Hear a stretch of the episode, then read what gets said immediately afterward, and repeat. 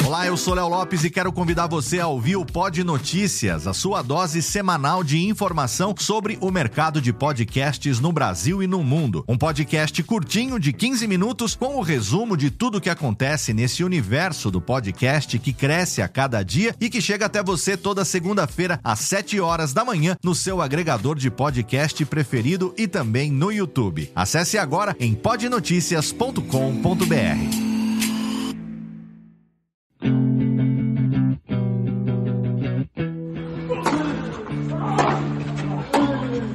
Drop Shot na paralela. A cobertura do primeiro Grande Slam do ano. Jeff Paiva apresenta o boletim diário do Australian Open com comentários de Ariane Ferreira e convidados especiais. Ready? Play. Salve galera da bolinha amarela, salve zumbis da madrugada, Jeff Paiva e Ariane Ferreira chegando com o Drop Shot na paralela, que tenta resumir a primeira rodada do Australia Open. Foram 88 jogos em dois dias, num, num, numa semana que começou com muita chuva em Melbourne, atrapalhou as rodadas das quadras externas, então o primeiro dia quase só os jogos que aconteceram nas quadras principais, que tem teto. E aí, de, na terça-feira da Austrália, de segunda para terça aqui no Brasil, uma maratona de 96 jogos programados, dos quais 88 foram realizados, porque o tempo abriu na Austrália. Ariane Ferreira, Primeiro de tudo, nossos ouvintes querem saber e eu também. Como é que tá sua mão? Está bem? Tá, tá melhor que a do Fonini. tá melhor que a do Fonini, gente. A do Fonini tá estragada, a minha tá semi-estragada. Então, estamos positivos em relação a isso. A minha vai melhorar, do Fonini a gente já não sabe. Muito bem, melhoras para você, viu? A gente tá todo mundo torcendo por Obrigado. você aqui e tomara que o varal que caiu na sua mão tenha tomado um warning do juiz. Não, não ganhou não, gente. Tá, tá, tá secando minha roupa ainda. Sensacional. Falando em warning do juiz, nós vamos comentar mais pra frente também. Puta, mas o Bernardes é para-raio doido mesmo, né? Pelo amor de Deus. Nossa senhora. Ele... Ele já escala o Bernardes para os jogos com potencial de problema, mas esse Fonini Opelka, olha, ganhou, ganhou vale, ganhou vale Rivotril. Nossa, total. Mas toda vez que alguém chilica muito, muito, muito com o Bernardes, eu lembro do Tommy Robredo num jogo contra o. Não lembro agora se era o Feliciano Lopes. Eu sei que eram dois espanhóis. O Robredo era o espanhol que chilicou com o Bernardes, assim, a ponto de mandar o Bernardes sentar. E foi um negócio muito louco. Não, mas eu tô com calor, então por que, que você não põe gelo na sua e, e, assim por diante, foi falando com o Bernardes, e foi um jogo na Austrália, e aquilo foi tão incrível, cara. Foi, eu ri tanto daquele dia e do equilíbrio do Bernardes que, olha, o Fonini e o Opelka, os dois chilicano, não chegam, não chega nem aos pés do Laiane dando conselho pro, pro, pro Nikijos. Laiane, Laiane que também teve uns joguinhos bem, bem interessantes nessa, nessa rodada.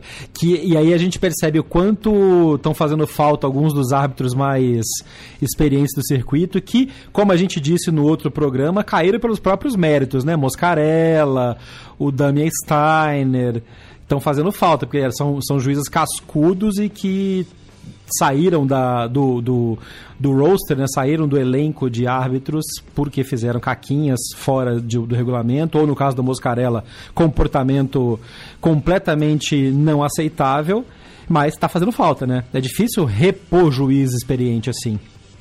É, então, eu nem gosto de avaliar o caso do Moscarella, porque o caso do Moscarella é tão complexo de nojento Principalmente em relação é. à, boleirinha, que não dá nem pra comentar. Agora o Damien Steiner comeu bola, né? Deu muita bobeira. Pois é.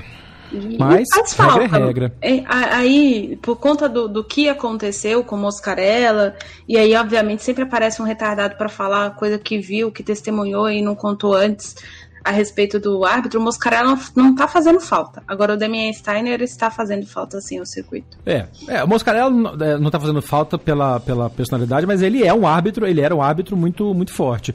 O Carlos Ramos aposentou? Então, não sei falar, gente. Eu fiquei nessa dúvida, não sei se ele está é. doente. Porque pelo quadro da ATP ele ainda está no quadro. Ele está tanto no quadro da ATP quanto no quadro é. da ITF. Então não sei se ele tá, teve algum problema pessoal. É, enfim, eu tentei conversar com uma pessoa que eu conheço na Federação Portuguesa para saber se tinha informação, a pessoa também não tinha informação.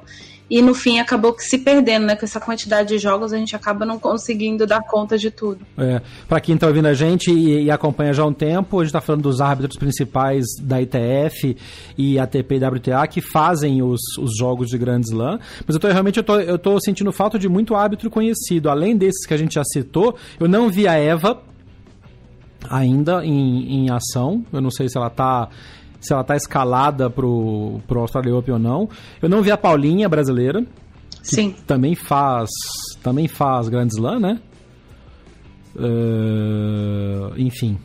Vamos, vamos dar uma levantada nisso e tentar trazer mais informações nos próximos drop shot. Fato é que tem jogo pra caramba, tem juiz cascudo de menos, nesse meio tempo a galera vai se criando. O Opelka mesmo soltou um You are fucking disgraceful pro, pro Bernardes. Logo depois do Bernardes ter dado um warning no, no Fonini. E logo antes do, do Bernardes tirar um ponto do Fonini. Quer dizer que o Fonini ele tira, é, perdeu ponto a hora que ele bateu a raquete, ainda perdeu a mão, né? Foi naquele Ai, mesmo gente, lance que ele machucou a mão.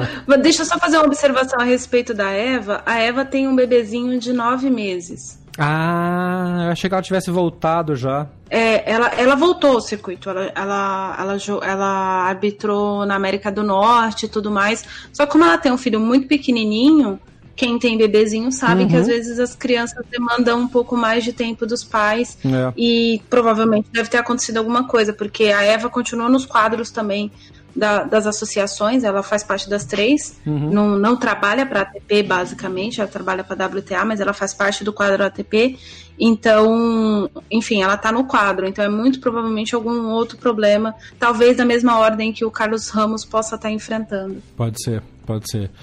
Tomara que eles voltem logo, porque fazem falta. São bons árbitros e, e o, o, tênis é um esporte que também. É, o espetáculo depende de bons árbitros conduzindo as, personalidades fortes que a gente vê às vezes dentro de quadra. É, mas vamos, vamos abrir a rodada, a análise da rodada então. E eu agradeço demais a todo mundo que ouve a gente sempre, que conta com os drop shots para meio que fazer esse, esse recap de jogos que se perderam na madrugada, porque realmente é jogo pra cacete, não dá pra ver tudo. Vamos começar pela chave feminina porque a gente teve a gente teve algumas das previsões. Aliás, palmas para Tianani, Tianani acertando praticamente quase todas as suas observações. Não é feitiçaria, nem tecnologia, é conhecimento Não. de é conhecimento. Previu e acertou quase tudo, hein, Nani? Manda os números da cena depois aí para nós. Tô precisando, gente. É... Qual que é a cena da de Portugal? É aquele europeu ou tem um só de Portugal?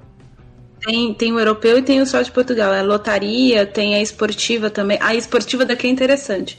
Porque a esportiva você precisa acertar os resultados das partidas para poder pontuar. É curioso. É. Eixa! É, é diferente da Time Mania que tem no Brasil. E tinha, teve uma, uma loteria de esportiva no Brasil anterior que você. Aí, como é que era a aproximação? Não, acertava Não, o vencedor era, era, e você pontuava. É, era, era. Nossa, me senti velho agora. Teve uma loteria uma vez. Era a loteria esportiva que tinha zebra. Quando dava zebra, você acertava vitória, empate ou derrota. Você marcava coluna 1, coluna do meio, coluna 2. Exatamente. Seus então... feto. Nossa, me senti com 800 anos de idade agora. Eu lembro da zebrinha do Fantástico falando. Jogo 3, coluna do meio, zebra. Os velhos que estão me ouvindo vão se identificar. 4, volta redonda 1, São Cristóvão 0. Jogo 5, Coritiba 0, Iguaçu 0.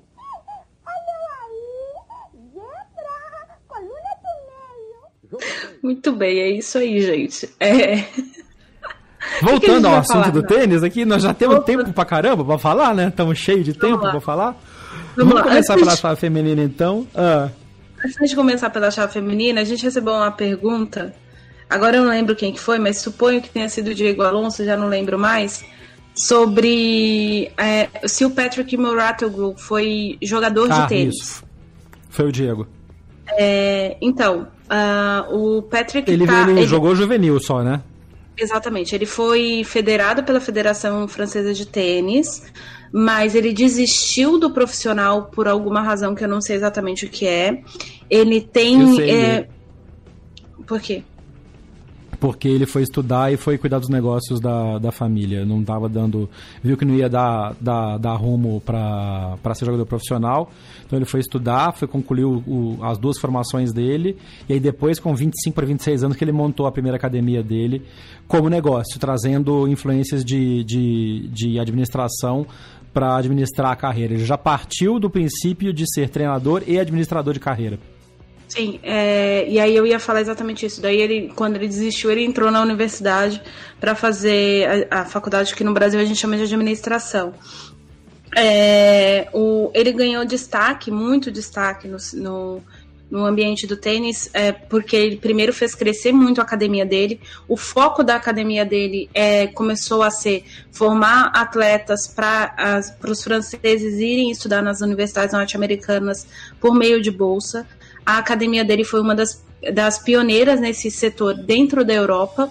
Depois desse setor foi quando a academia do Emílio Sanches Vicário na Espanha, que agora tem até uma unidade nos Estados Unidos, começou a tocar nesse ritmo de ter um curso específico para preparar as pessoas para estudarem, fazerem inglês enquanto estão treinando para tentar a bolsa nos Estados Unidos. É uma das pioneiras, a pioneira é uma academia do, da Alemanha, que agora me fugiu o nome, e aí, em 2007, ele lançou um livro chamado Educando para Vencer, que é um livro que mistura uma questão pedagógica com a questão pedagógica esportiva de grandes vencedores. E aí ele começou a ser colunista de tênis para as revistas francesas, começou a escrever para a imprensa francesa no geral, virou comentarista.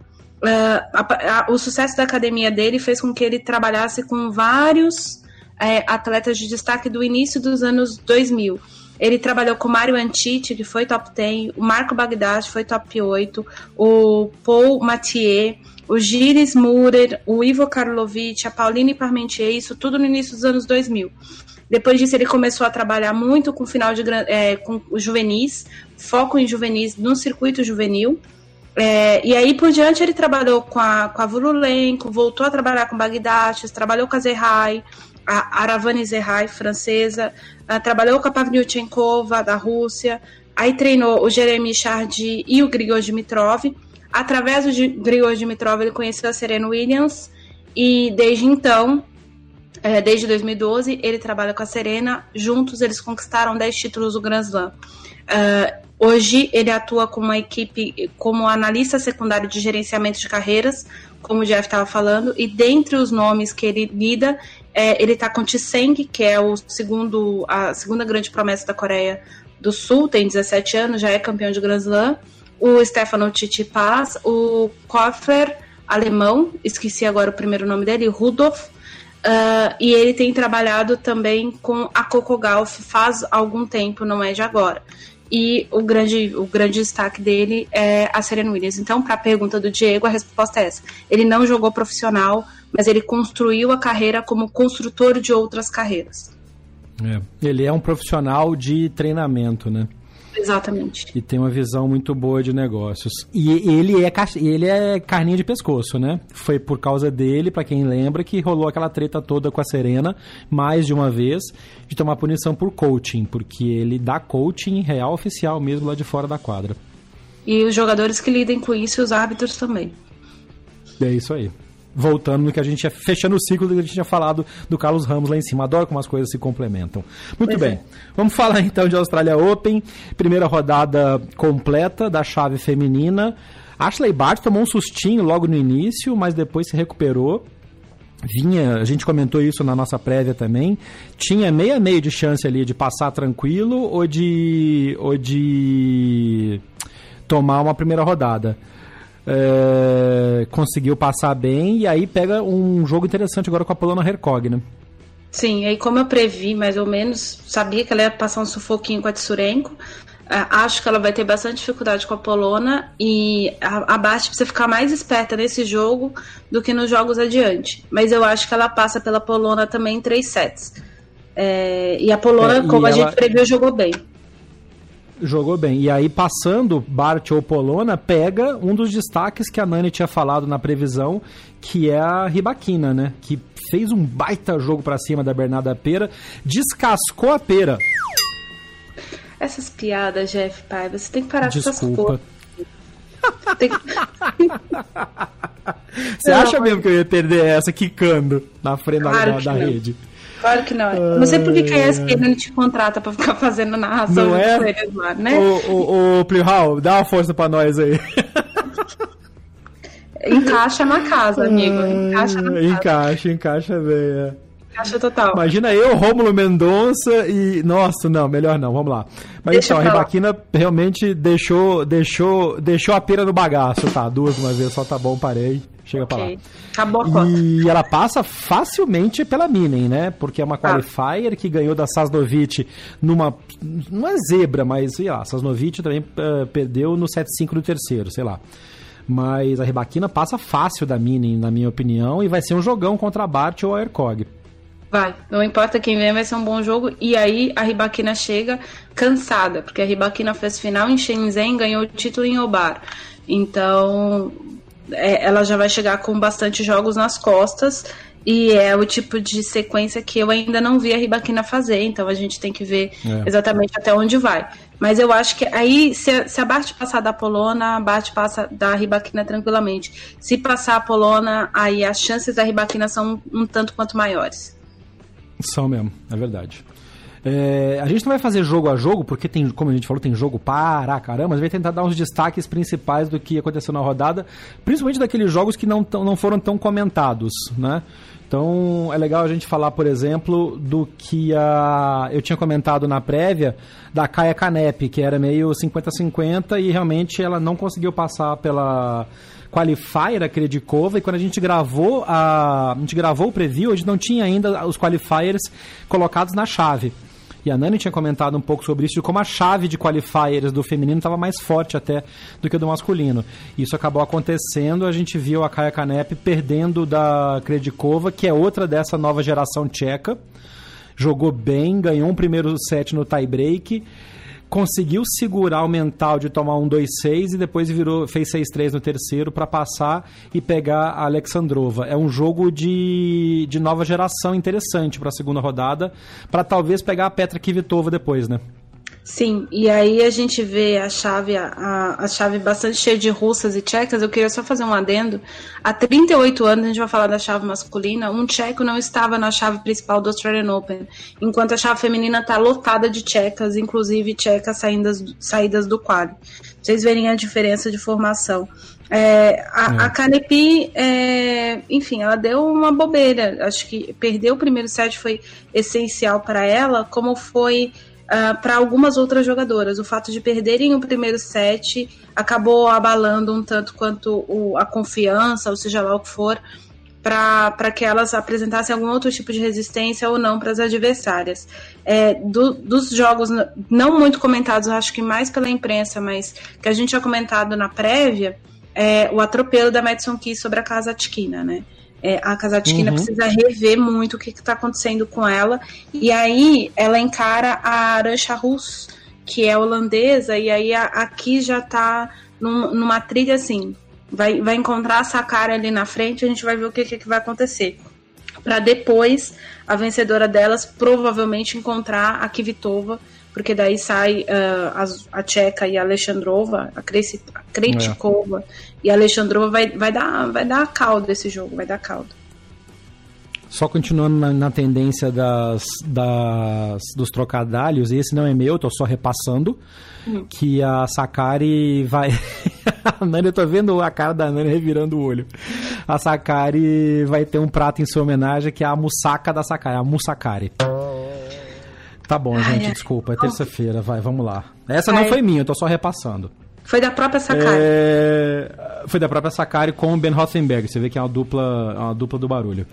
Total. Naomi Osaka estreou bem. Nossa, como jogou bem a Naomi. Puta, foi o primeiro jogo da rodada e não deu o menor conhecimento da Busklova, a gente tinha falado que era outra dessa nova geração tcheca, mas a, a, a Osaka mandou muito bem, jogou seguro, jogou tranquilo, variando jogos, claramente jogando só o que precisava, né? Tá, tá chegando bem a, a, a Naomi. Tá, e vai passar bem pela Zeng também. Eu acho que não tem muita dificuldade, não. A Zeng que teve uma boa vitória contra a Kalinskaya. A Kalinskaya que ainda não disse para o mundo ao que veio, só gerou muita expectativa, mas ainda não veio, né? Mas a Osaka, a Osaka, talvez, de todas, apesar de ser a atual campeã, aliás, eu senti isso tanto da, da Kvitova quanto da Osaka, que são as duas finalistas da edição passada. As pessoas estão esperando uhum. menos das duas esse ano, né? E as duas tiveram uma atuação muito forte de primeira rodada.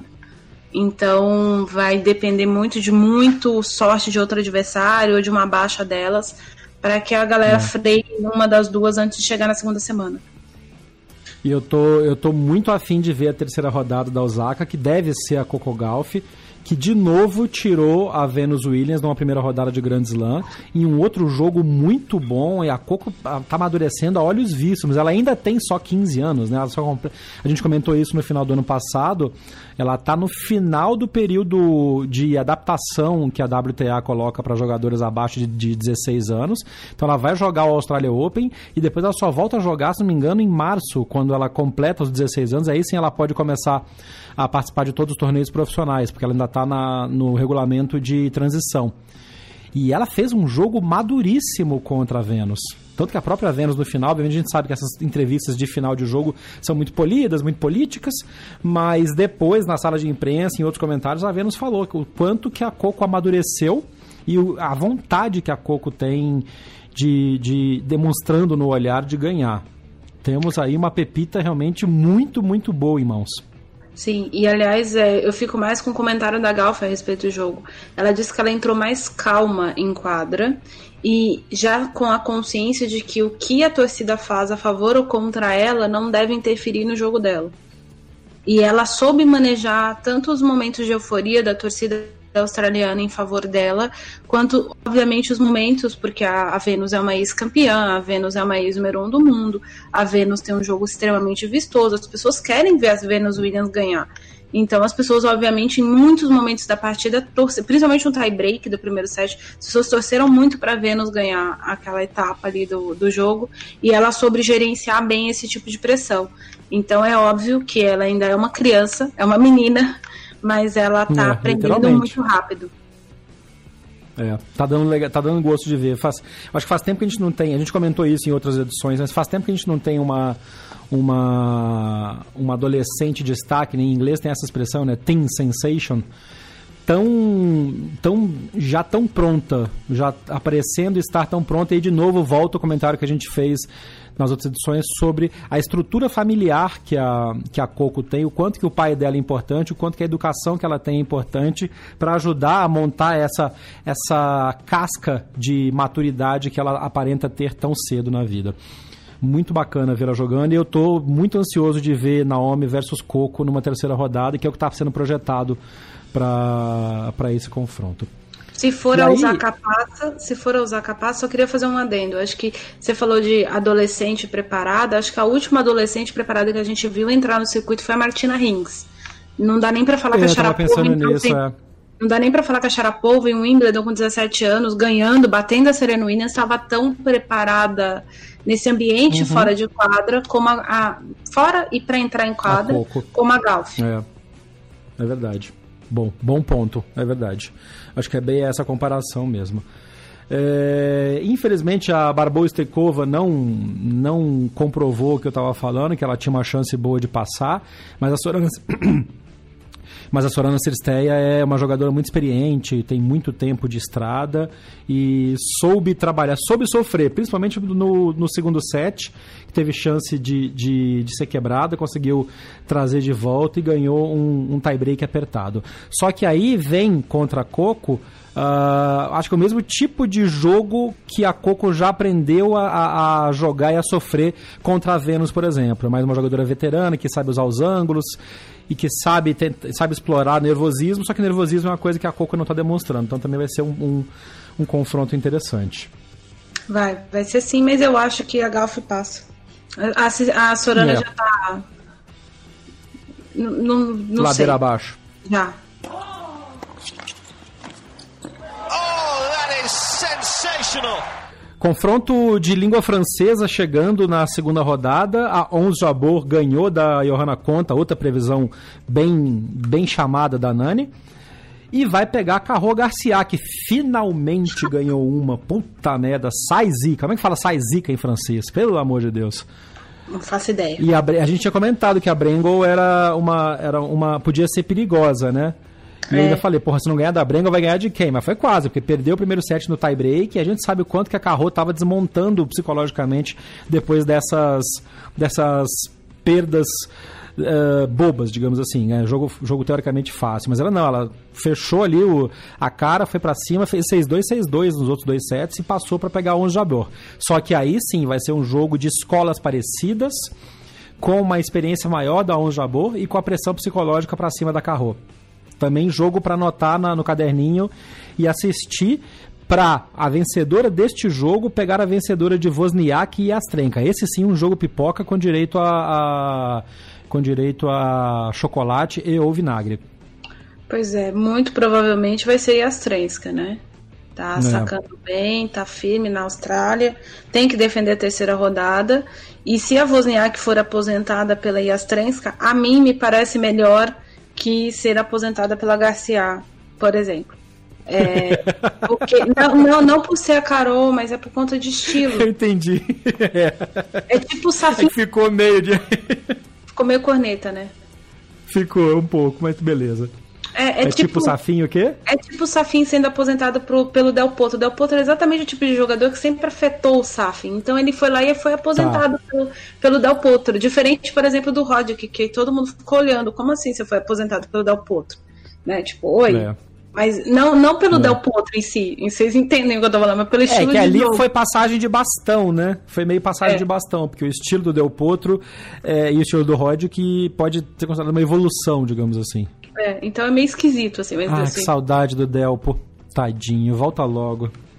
Vang passou pela Parmentier, também estava meio, meio na cara, meio previsto. Parmentier entrou de wildcard naquele programa de troca, né, que a Federação Australiana tem com a Federação Francesa por causa da, do, dos grandes lãs. Mas deu até um certo trabalhinho, mas passou. Deve passar com tranquilidade por outra francesa, por essa Ferro, que eu não conheço, para pegar a Serena Williams depois. Serenão que, puta, atropelou a Potapova, chegou sem olhar pro lado, né? Nem deu. Vide, vite. Nem deu pra pôr CPF na nota. Jesus amado. Não deu tempo, saiu, saiu deixou a nota no caixa. Deixou a nota no caixa. Não, mas o, essa, a, a Fiona Ferro. É, é estranha essa jogadora, cara. Ela é esquisita. Eu ainda não sei exatamente muito uh, quais são as armas dela. É diferente da Parmentier. Ela ganhou com autoridade, né? Sim, mas também a Witvang é coisas estranhas, né? O Witvang perdeu, a namorada venceu, não tô entendendo mais nada. É, normalmente é o contrário, né? A Minin perde e a Yutvang avança, porque a Yutvang é uma jogadora bem melhor que a namorada, enfim. É, mas eu queria fazer um comentário sobre esse convite para Parmentier. Por que raios a Federação Francesa insiste em botar Parmentier nos outros Grand Slams por convite? Ah, Tem um monte de menina francesa, sabe? Eu não. Ah, sabe, não faz sentido. Meter ela em Roland Garros, eu até entendo. Quer fazer proteção, protege. Ela já fez até bom, bons resultados, sei lá, 2012, a gente viu a Permentir jogando bem. É, hum, não, então, sei lá, gente. É estranho essas bom, coisas. Se nós, vamos, se nós vamos falar de wild card que perde na primeira rodada, daqui a pouco tem um assunto bom para falar sobre isso, então, né? Vambora. que seja, que seja, que seja. Aqui, ó, é... tem uma Belinda... Bom, ah. Isso, é isso que eu ia falar. Temos um, bom, um jogo bom de é. rodada. Belinda Bentite contra Helena Ostapenko, ou Aliona Ostapenko. A Leona Ostapenko que jogou para um grandessíssimo cararro contra a Samsonova, que era de qualifier. Quando a gente fez a análise da chave, não sabíamos quem ia entrar contra a Leona. Jogou bem e como tá fazendo bem, né? De novo, a gente já falou isso no final do ano passado. Como tá fazendo bem para a Leona a, a nova rotina de treinos dela. É, tem, tem conseguido acertar mais bolas em quadra. Olha, uhum. parece um comentário idiota, mas é verdade, gente. É muito Não, é. Do, dos jogos da, da Ostapenko são desperdícios de ponto. Ela tem jogado, e outra, ela tem jogado menos. A, a Ostapenko joga em, em, basicamente em duas armas. Ela ganhou o Roland Garros assim: no acerto dela, em bola veloz, veloz, e no erro do adversário. Ela não espera mais o erro do adversário. Pelo menos ela não tem, ela tem apresentado isso já desde o fim da temporada passada. Ela já não, não espera tanto do erro do adversário. Tanto é que era muito difícil para o Ostapenko quando ela pegava uma jogadora muito sólida de linha de base, por exemplo. A gente viu o Ostapenko Mas sofrer isso- contra a Baldossa, por exemplo. Tipo, É, mas, mas isso é a mão da Bartoli. ah, total. Marion Bartoli, porque é aquela coisa. A Bartoli era o tipo de jogadora que não errava. E ela não jogava no erro do adversário. A Bartoli tinha um jogo muito sólido para não depender do erro de ninguém. E, e ela tá ensinando isso pro Ostapenko. E eu acho que isso é. A, eu acho que é a principal coisa que faltava pro Ostapenko é ter essa noção. De que, obviamente, o winner wall não vai funcionar muito, mas pode ser o estilo da menina, não tem como muito frear essas coisas. E por mais que a gente fale que o winner wall não funciona muito, a. Aí os fãs da Sharapova vão me matar, cara. Mas a Sharapova se apresentou basicamente assim pro circuito, né? E, inclusive, é. só assistir a final lá de Wimbledon 2004, para não falar que eu não tô falando besteira. E, e tem essa coisa, tanto é que o estilo de dar pancada, sacar forte e definir com forehand cresceu muito no circuito por conta da ascensão da Maria Sharapova. Não é só porque as meninas são, as eslavas são magras, altas e estão com preguiça de correr, tipo a Pliskova. Não é isso. Até porque, por exemplo, a Sharapova. A, a, a Sharapova Ponto. A, a Sharapova, por exemplo, melhorou muito o jogo de base dela depois da temporada de treinamentos que ela passou na academia do Juan Carlos Ferreira. Tanto é que ela virou a Claypova, como vocês chamam. Então, assim, é, É, é. questão de ir se modelando e a Ostapenko precisa primeiro passar por essa fase. E é uma coisa que acho que deve ter demorado para o Ostapenko entender que por mais que ela tenha vencido o Roland Garros, tem uma coisa que a Ostapenko não tem, é jogo para Saibro. É, é, não, Não, tem. é não verdade. tem. Então, e isso É como meio dele- como a Halep ganhando o Wimbledon.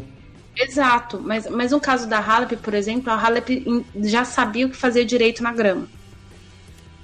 É. É, é, por exemplo, é Mas diferente não é da o jogo ideal.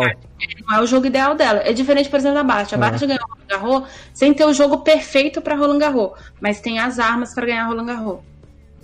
É. É, são coisas diferentes. São. E aí, um outro detalhe desse jogo da Bentic contra o Ostapenko é que a Bentic é uma daquelas que prometeu doar, além de doar os 200 dólares para cada ace que ela acertasse, para o fundo de. Pro, do, pro, pro fundo de reserva de combate aos danos né, dos, do- dos incêndios florestais da Austrália, ela tá também com dupla falta. Então ela, ela fez quatro duplas faltas contra a Shmedielova. Então vai botar mais 800 pila na conta. E aí o Ostapenko pode esperar porque a, a vai tentar forçar o saque para tentar dificultar a devolução, aquela porrada de forehand que o Ostapenko tem. Então a probabilidade de termos mais doações em duplas faltas também nesse jogo. E se o Ostapenko entrar nessa, então aí ferrou. A gente apaga o incêndio. Se juntar essas duas e mais os aces do Isner, apaga o incêndio praticamente sozinho. Vamos. Só com vamos. essa grana. Não, junto com o Zverev nessa turma aí. Aliás, você falou em Zverev. O, o Zverev também, é verdade. O, o De- Medvedev hoje cometeu 12 duplas faltas. Pelo amor de Jesus, cara. A gente vai falar daqui a pouco da chave masculina. Teve alguns jogos dessa chave feminina que ficaram pra noite de terça pra quarta, daqueles jogos que não acabaram sendo completados porque a chave estava muito cheia, não deu tempo. Alguns jogos se estenderam demais, muito jogo de quinto set. A gente vai falar na parte da masculina. E aí chegamos em mais uma wildcard que volta pra casa com uma coleção completa de vestidinhos lindos desenhados especificamente pra ela e que não vão ser usados no Grand Slam, que é a dona Maria Buchardova. Eu avisei. Tá buchardando, né? Tá buchardando. Ah, todo até, aí- até aí é igual avisar que a água é molhada, né, Ariana? Essa aí É. eu, não vou, eu vou tirar o mérito, porque, porra, tava na cara. Mas, pelo amor de Deus, a Sharapova não botava uma bola na quadra, cara. Que show de horror. Foi o Mino, que lá no Twitter, que, que soltou essa, que parece que ela tá treinando com a Bouchard, porque, pelo amor de Deus, que coisa pavorosa. Foi tão ruim o desempenho da Sharapova que depois, na entrevista, ela mesma comentou, não sei se volto para o Australia Open. A galera agradece, que vai abrir um convite pra alguém que sabe jogar, né? Que olha... É, que- deixa eu falar, querido ouvinte, ouça a prévia do, do Drop Shot na paralela sobre a chave feminina e descubram se o Jeff Paiva concordava comigo a respeito da Maria Sharapova. Tendo feito essa corneta, cara, o meu parceiro, vamos lá. A, a- corneta, gente. é, Não, eu tô admito, eu admito. Eu admito, mas foi show de horror, cara. Esse jogo Não. dela foi show de horror, pelo amor de Deus. A- nem a Vei que te esperava tanto, né? Não. E, e tem. Isso, acho que foi por isso, inclusive, porque tem, desculpa te interromper. Eu acho que nem a ver que te esperava, tanto que a Sharapova abriu 4-1 no segundo set. E tomou 6-4. Ela perdeu cinco games seguidos, com duplas faltas bizarras, batendo a bola na arame, indo parar lá em cima, quase, quase. Se tivesse. Faltou botar aquele GIF que colocam sempre que alguém erra a bola e a bola acerta o Murray. Já viu aquele GIF? Do... Vão ter que fazer vários daquele, porque a Sharapova mandou a bola para todo lado. Mandou a bola lá na, na, na Margaret Court, mandou a bola lá na quadra 17, pelo amor de Deus. Não, foi, foi, foi um jogo tirou... de Agora a Buchá pode dizer que tá jogando como a Sharapova. Que sempre foi o sonho da vida dela. até, até aí eu posso. É verdade. Até aí eu posso dizer que eu tô jogando igual o Ronaldo. O, o Gordonaldo. Então, mas depende da jogador fase. de seleção brasileira. É. é, não, o Ronaldo foi camisa nova da seleção brasileira no Pacaembu com uma barriga maior do que a minha. Eu vi isso, então. Enfim, cornetinhas. Falando em cornetinhas, vamos para Lise Cornet. Eita, que hoje eu tô afiado. É... Cornet, tiraram a, a, a, possibilidade de vingança da Cornet, que você tinha comentado no outro episódio, que ela ia para cima da Sharapova babando, mas ela conseguiu uma vingança, porque ela ganhou da Niculesco devolvendo uma devolvendo uma derrota doída de anos atrás. Eu tenho até um áudio da, da Cornet aqui, eu não vou postar porque está longo o programa, mas ela dando entrevista para o site da Federação Francesa dizendo que ela conseguiu ter calma para entender o que, que tinha acontecido contra o Nicolesco, aprendeu o jogo dela e foi para cima. E ela perdeu o primeiro set, 5-7. Depois fez 6-1, 6-0. É, mas também um baita jogo da Narizinho. E a Nicolesco vinha de quali, com aquele backhand todo. Não, e, tá... e toda cagada. Terminou o jogo parecendo a Lauren Davis, toda enfaixada. É complicado. Aliás, é, enfim, você falou de, de jogo fantasma, a gente pulou só para constar o resultado da derrota da Sloane Stephens para Shuai Zhang. Ah, pode crer. Foi exatamente, foi quase praticamente o mesmo. Na verdade, não foi o mesmo, porque a Zhang ganhou Por um, um game de, de 7-5, né? Aqui na, é. em 2020 e em 2018 na estreia do Australian Open, a Zhang bateu a Stephens de virada na primeira rodada, mas o, o placar era 7-6, 6-2, como foi agora, é. 7-5, 6-2. É, então tem essa coincidência, assim, porque, meu Deus, foi tipo muito, muito, muito. Por Não. um tie break. Show de horror. E olha aí, foi assim, foi pavoroso porque a, a Sloane Stephens sacou pro jogo, teve dois match points estava completamente no controle da partida e derreteu em quadra. Foi bizarro. Ela assim, se perdeu completamente. A hora que ela perdeu o, o, o, os dois match points e nem conseguiu levar para o tie break, porque perdeu de 7-5 o segundo set, ela já entrou derrotada no terceiro set. Eu vi uns, uns pedaços desse jogo, porque graças a Deus, ao contrário do que a Eurosport está fazendo aí na, na, na, na Europa, Aqui a gente consegue ter todas as quadras no aplicativo do, do Watch ESPN. Eu vi comentários, galera puta nas calças com a Eurosport, porque vários jogos não estavam entrando no, no aplicativo. É, e a Sloane Swift foi um desses. É, a Sloane entrou derrotada em quadro. O terceiro set foi assim, foi, foi de dar dó. Se tivesse aquelas coisas de quando a gente jogava em colégio, tem a regra do, da misericórdia, né? Abriu 4 a 1 e falou, filha, vai, vai pro chuveiro, vai lá, sente aí, porque tá feio. Ah, gente, a Stephens não venceu no ano, né? Já acumulou a quarta derrota consecutiva na, é, com a última derrota da temporada passada. Tá um show de horror a fase da Stephens, mas enfim, não dá nem para falar. É tipo ver a Muguruza abrir o jogo perdendo, de, tomando um pneu e fechando 6-1, 6-0. Tipo, que, coisas que estranhas. Era, nem Freud é. explica pode ser o outro destaque que a gente fala agora também, Muguruza, Muguruzando, né? Ah, novidade também, né, gente? É tipo a.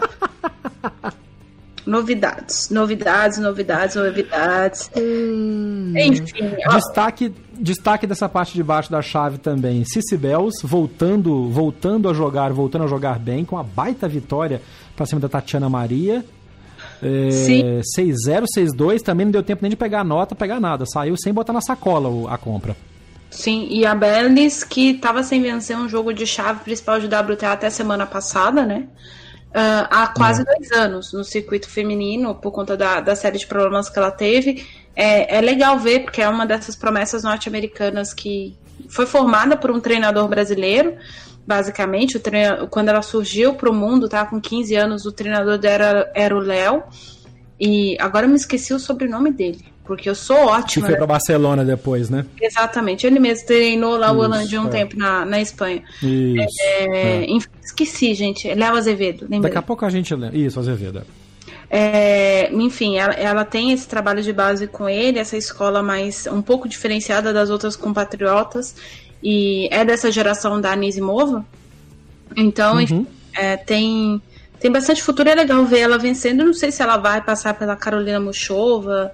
A, a Muchova vem muito sólida, tem conseguido muitos resultados, já tá numa outra fase. a Muchova, a Muchova se desgastou muito contra a Flipkins, né? Foi um tie-break de 10 a, 10 a 8. Então, 10 a 7. Que é o tie-break do, do, do, terceiro set na Austrália, vai até 10, né? Sim, eu não é fiz. Bem mais desgastante. Eu não fiz esse comentário, mas eu acho que se eu tô numa chave de Grand Slam e a minha adversária é a Flipkins, eu fico dois dias deitada. Fico dois dias deitada, que é pra me recuperar, entendeu? Antes do jogo começar. Que ela vai esticar o jogo, né? A gente falou isso antes. A Flipkins é uma daquelas que gosta de esticar o jogo, né? Pelo amor de Deus, 72 anos nas costas, porque já tem 22 anos que ela fez a semifinal do, de Wimbledon, não é verdade? 22 anos. Foi 2012? Não é isso? Foi 2012? É. Foi 2012. Foi o ano que a Bartoli ganhou. Ela, ela perdeu é. da Bartoli. Não, ela perdeu da Sabine Lisic na semifinal.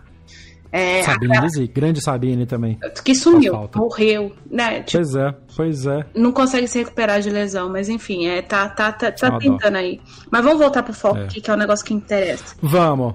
Collins e Putintseva. Baita jogo. A Collins ganhou da, da, da Diachenko 2 sets a 1. Uh, a Putintseva deu um baile na Rissier também me surpreendeu esse resultado e vai ser um jogo de sair faísca esse Collins Putintseva na segunda rodada. Eu estarei do... E quem ganhar pega a Halep. Sim, e a Halep vai ganhar. É... Uhum. Ah, vai. Eu, eu só sei do seguinte, eu vou dormir durante esse jogo, que eu não vou assistir a Collins jogando. Tchau. Oh, meu Deus do céu, mas é muito corneta essa menina. Não assista pra nós, pode, pode assistir. Eu pego, eu pego, eu pego, eu pego essa pica. É, pois é.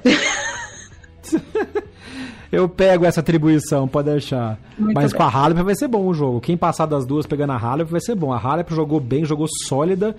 Levou a Brady ainda conseguiu levar o jogo da Halep pro tiebreak primeiro set, mas só ali porque a Halep tava no aquecimento, tava na segunda marcha, né? Passou a terceira, meteu 6-1 no outro set, beijo, um abraço, fui. Tá muito quente, vou embora. Sim, e aliás, é, jogou bem, né? Tá se sentindo bem na Austrália é, para variar, ela gosta muito, né? Afinal de contas, ela tem uma ligação amorosa com a Austrália por causa do Darren Cahill, que é o treinador dela, de novo. É. Uh, de novo. Então, não sei, assim, eu acho que a, a, a Halep, é que é o caminho da Halep vai ficar meio confuso ali com a Svitolina, a Muguruza em determinado momento, então tudo vai depender das outras duas. Svitolina que sofreu sem necessidade, mas é. pra quem tem um namorado que se lesiona jogando Playstation, até que ela jogou bem. Tadinho. Mas ele ganhou, ganhou bem. Se lesionou, ganhou. mas ganhou bem.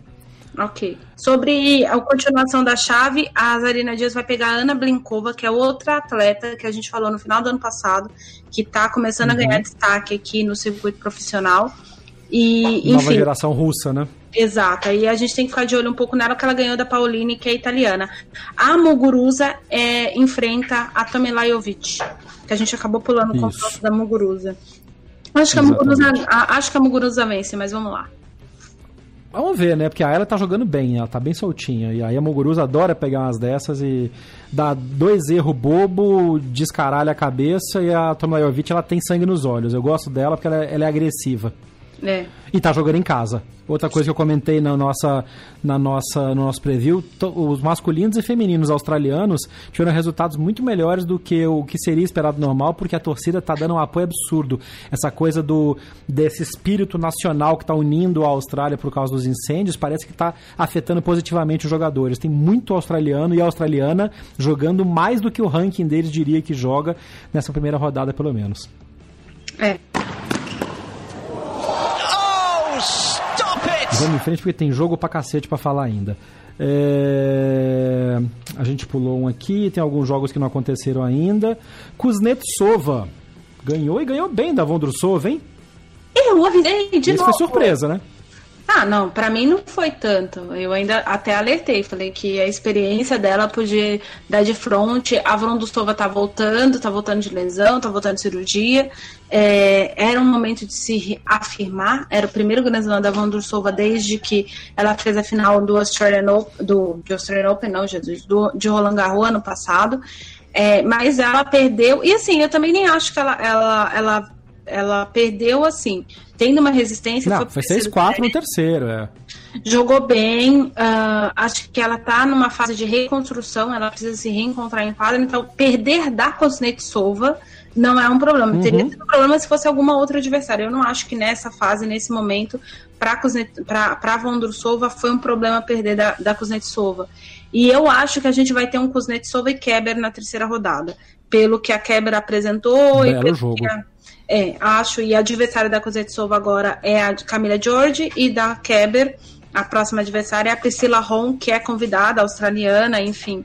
Uh... Mais uma que ganhou na força da torcida, porque pegou uh, uma ucraniana relativamente tranquila, que era a Kozlova, é, e ganhou bem.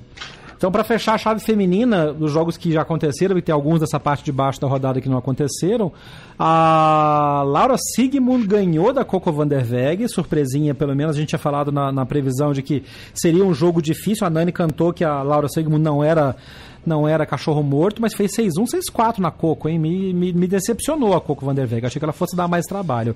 E pega a Pliskova, que passeou em quadra. Fez 6-1, 7-5 na Mladenovic. Mladenovic jogou pavorosamente mal a primeiro set, conseguiu dar uma acordada no segundo, mas aí era tarde já. Inês era morta, né? Inês era morta e a Pliskova que continua perseguindo, mas caminhando rumo ao seu primeiro título de Grand Slam. Ai, ai, ai. Bingo da Nani cornetando a Pliskova porque não corre. Vamos é, essa foi a essa foi a chave feminina. A gente faz um breakzinho e volta para falar da chave masculina. Não saia daí, tem ainda mais uma meia hora no mínimo de corneta e piada ruim. Este é o Backhand na paralela Austrália Open. Fala galera, aqui é o Bruno Soares e você está ouvindo o Backhand na paralela. Estamos de volta para falar da chave masculina, primeira rodada do Australia Open. Rafael Nadal enfrentou o Hugo Delien, o boliviano, e não deu nem por cheiro, né? Não vou dizer que não deu pro cheiro. Ficou 2 a 2 no primeiro set, mas aí o Nadal chegou pro jogo. E aí acabou. Basicamente é, é isso, né?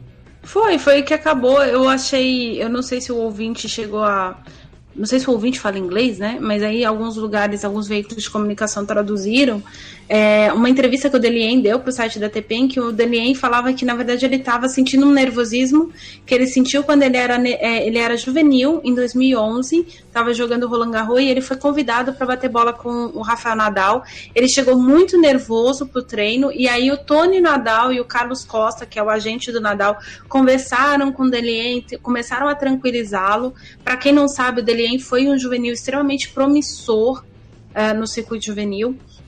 E aí o, o, Nadal chegou, o Nadal notou que ele estava nervoso, o Nadal tranquilizou, deu bastante conselho para ele, depois eles jogaram, daí o Nadal se, perdeu mais um tempo do dia dele dando conselhos para o dele em, em, sentido de jogos, de como fazer as coisas e tudo mais, e que ele carregava isso com ele e que ele estava muito feliz de enfrentar o Nadal, apesar de saber das próprias condições em, em relação ao Nadal. E ele citou, e aí perguntaram para ele do pessoal da ATP, né? Quem fez a entrevista foi o Rafa Plaza, que é assessor de imprensa da Academia do Nadal.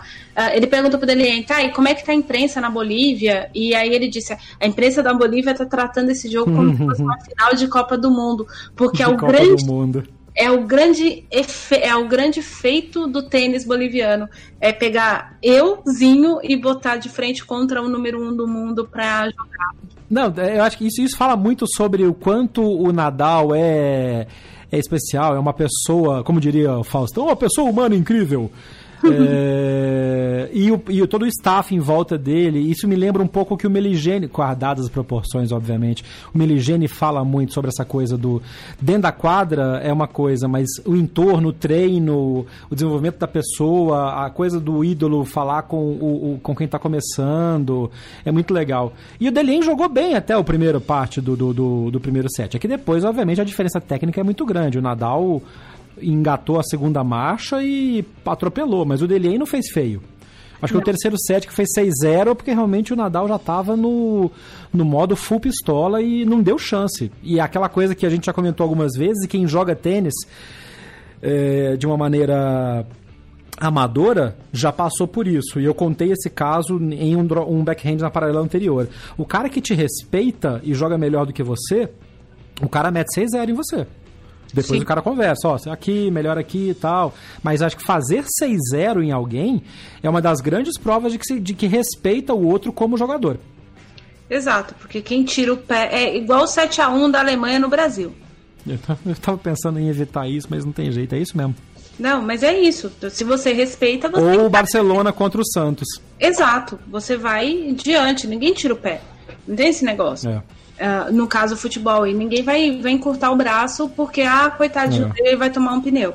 É, aliás, no tênis, ainda bem que tem muito disso, as pessoas respeitam um ao outro.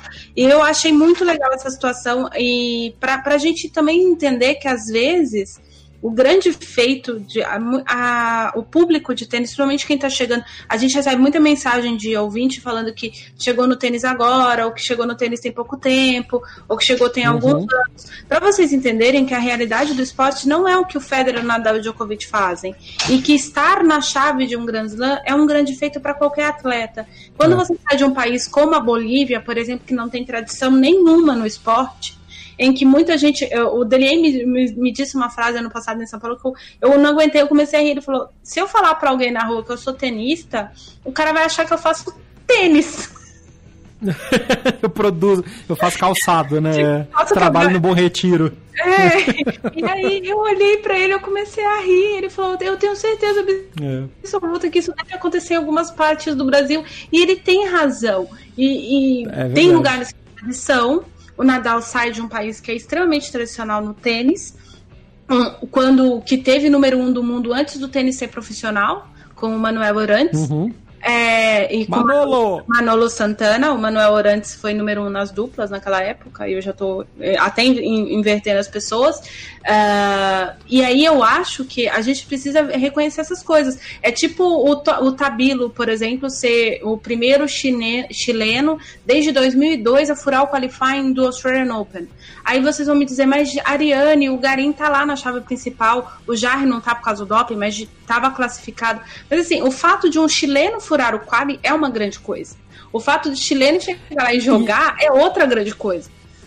E monta muito também essa questão da, do, do legado, porque tanto que o, aquele, o perfil do Twitter, o Septimal Game, que é do dos nossos amigos do Chile lá, de quem a gente já entrevistou lá atrás no backhand, fez uma cobertura game a game, ponto a ponto desse jogo e vibraram porque é a primeira vez em muito tempo que tem dois chilenos na chave principal de um grande slam, porque apesar do Garim e do Jarre estarem evoluindo bastante, eles não chegaram a disputar grandes slam juntos. Então é a primeira vez, acho que desde Rios e... Rios e... Massu e Fernando Gonzalez. Massu. Massu e Gonzalez que não tem dois chilenos numa chave principal de, de Grand Slam. E isso é trabalhar o futuro da, da, da geração do esporte. Então é bacana assim o Delien ter feito isso e ter e tirar boas lições dessa, desse confronto contra o Nadal. Nadal que pega agora o Delbonis. Deixa eu só aproveitar. Aproveitando. Aproveitando que você está falando do Chile, só queria fazer duas observações. Mesmo tendo esse fato histórico bastante grande, o, o Chile teve em 2009 o finalista, o vice-campeão do, do Australian Open em 2009 foi Fernando Gonzalez. E um dos golpes mais lindos da história do tênis foi dada por um chileno sentado em quadra. um smash sentado pelo Marcelo Rios em cima do André Agassi, então número um do mundo, dentro do Australian Open. Então, para vocês verem como é que, a, às vezes, é, é, bom a gente se colocar no lugar da gente, mesmo tendo feito tanta história já, os chilenos já fizeram história dentro do Australian Open, agora esses novos meninos estão escrevendo uma história diferente, porque por conta de todas as situações. Eh, se você quer saber mais sobre o tênis chileno, você vai ter que ouvir o, o, o nosso especial do Next Gen, que tem o Marcelo o, o Fábio Rios, que é o editor-chefe do, do Sétimo Games, acabado, que o Jeff acabou de citar. Então, só para a gente entender que, mesmo escrevendo histórias, a, o, determinados países precisam reescrever suas histórias lá dentro. O maior exemplo disso foi o Brasil comemorando o título do Marcelo mais de uma década depois do último título do Google em Roland Garros. Então essas coisinhas assim pra gente que é pequenininho no mundo do tênis é muito é. grande. E para quem ficou curioso com esse golpe, eu tenho o vídeo aqui do Marcelo Rios dando esse smash sentado, está no post deste drop shot na paralela também. Nadal que enfrenta o Del Bonis, que tirou João Souza. Que fase do João Souza, hein? Pelo amor de Deus. Tá, tá puxado pro Portuga. Li que ele tá com problema físico. Não sei se é verdade, porque não conversei com ele, não conversei com ninguém da equipe. Então, se é problema físico, não dá para encarar o Del Bonis e querer vencer, né? É. Bom, vamos seguindo nessa chave que tem coisa pra caramba pra falar. Vamos descer então para pro potencial confronto de terceira rodada eh, de quarta rodada, na verdade, do Nadal, que é o Nick Kyrgios, né? Que entrou, atropelou o Sonego, fez um caralhão de ace, meteu lá o seu, o seu twinner só para não para não dizer que não, que não, não apareceu e foi embora. Bateu o cartão e cumpriu o que precisava. Aliás, o Sonego que fez pelo menos eu, espera, eu esperava algo parecido com o que ele fez mesmo. Perder em três sets, mas levar um ou dois sets pro tie break. Tie break. Por é. exemplo, o segundo set não uhum. teve break para ninguém, o terceiro set teve um, dois breaks em favor do Nick Kyrgios que foram bem salvos pelo Sonego, mas o Kyrgios está jogando motivado por uma tá série sólido. de coisas, né? Tá sólido, motivado é. por uma série de coisas. Agora ele tem uma motivação maior. Cada set que ele ganhar, o McEnroe vai fazer uma doação.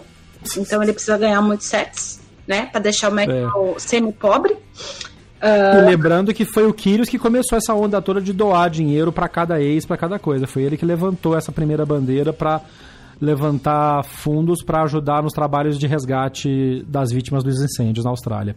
Sim, e aí as doações estão aumentando. Então, para ele tem um peso maior ainda.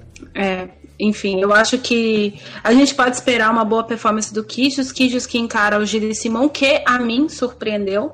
Fez 6-1, 6 Essa foi a surpresa no Pablo Cuevas, para mim foi a, a grande no, foi a grande surpresa da chave é, masculina.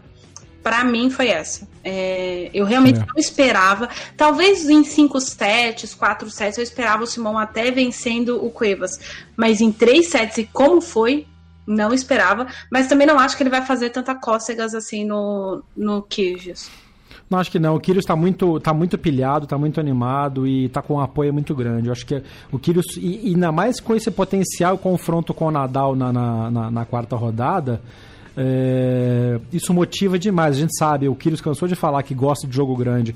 Então, estabelecer um confronto contra o Nadal num palco como o da Australia Open, com a condição que está rolando agora, vai ser uma baita motivação e o Kyrgios vai fazer de tudo para passar por cima de quem estiver na frente até chegar nesse confronto. Se passar, aí é outra formiga. É.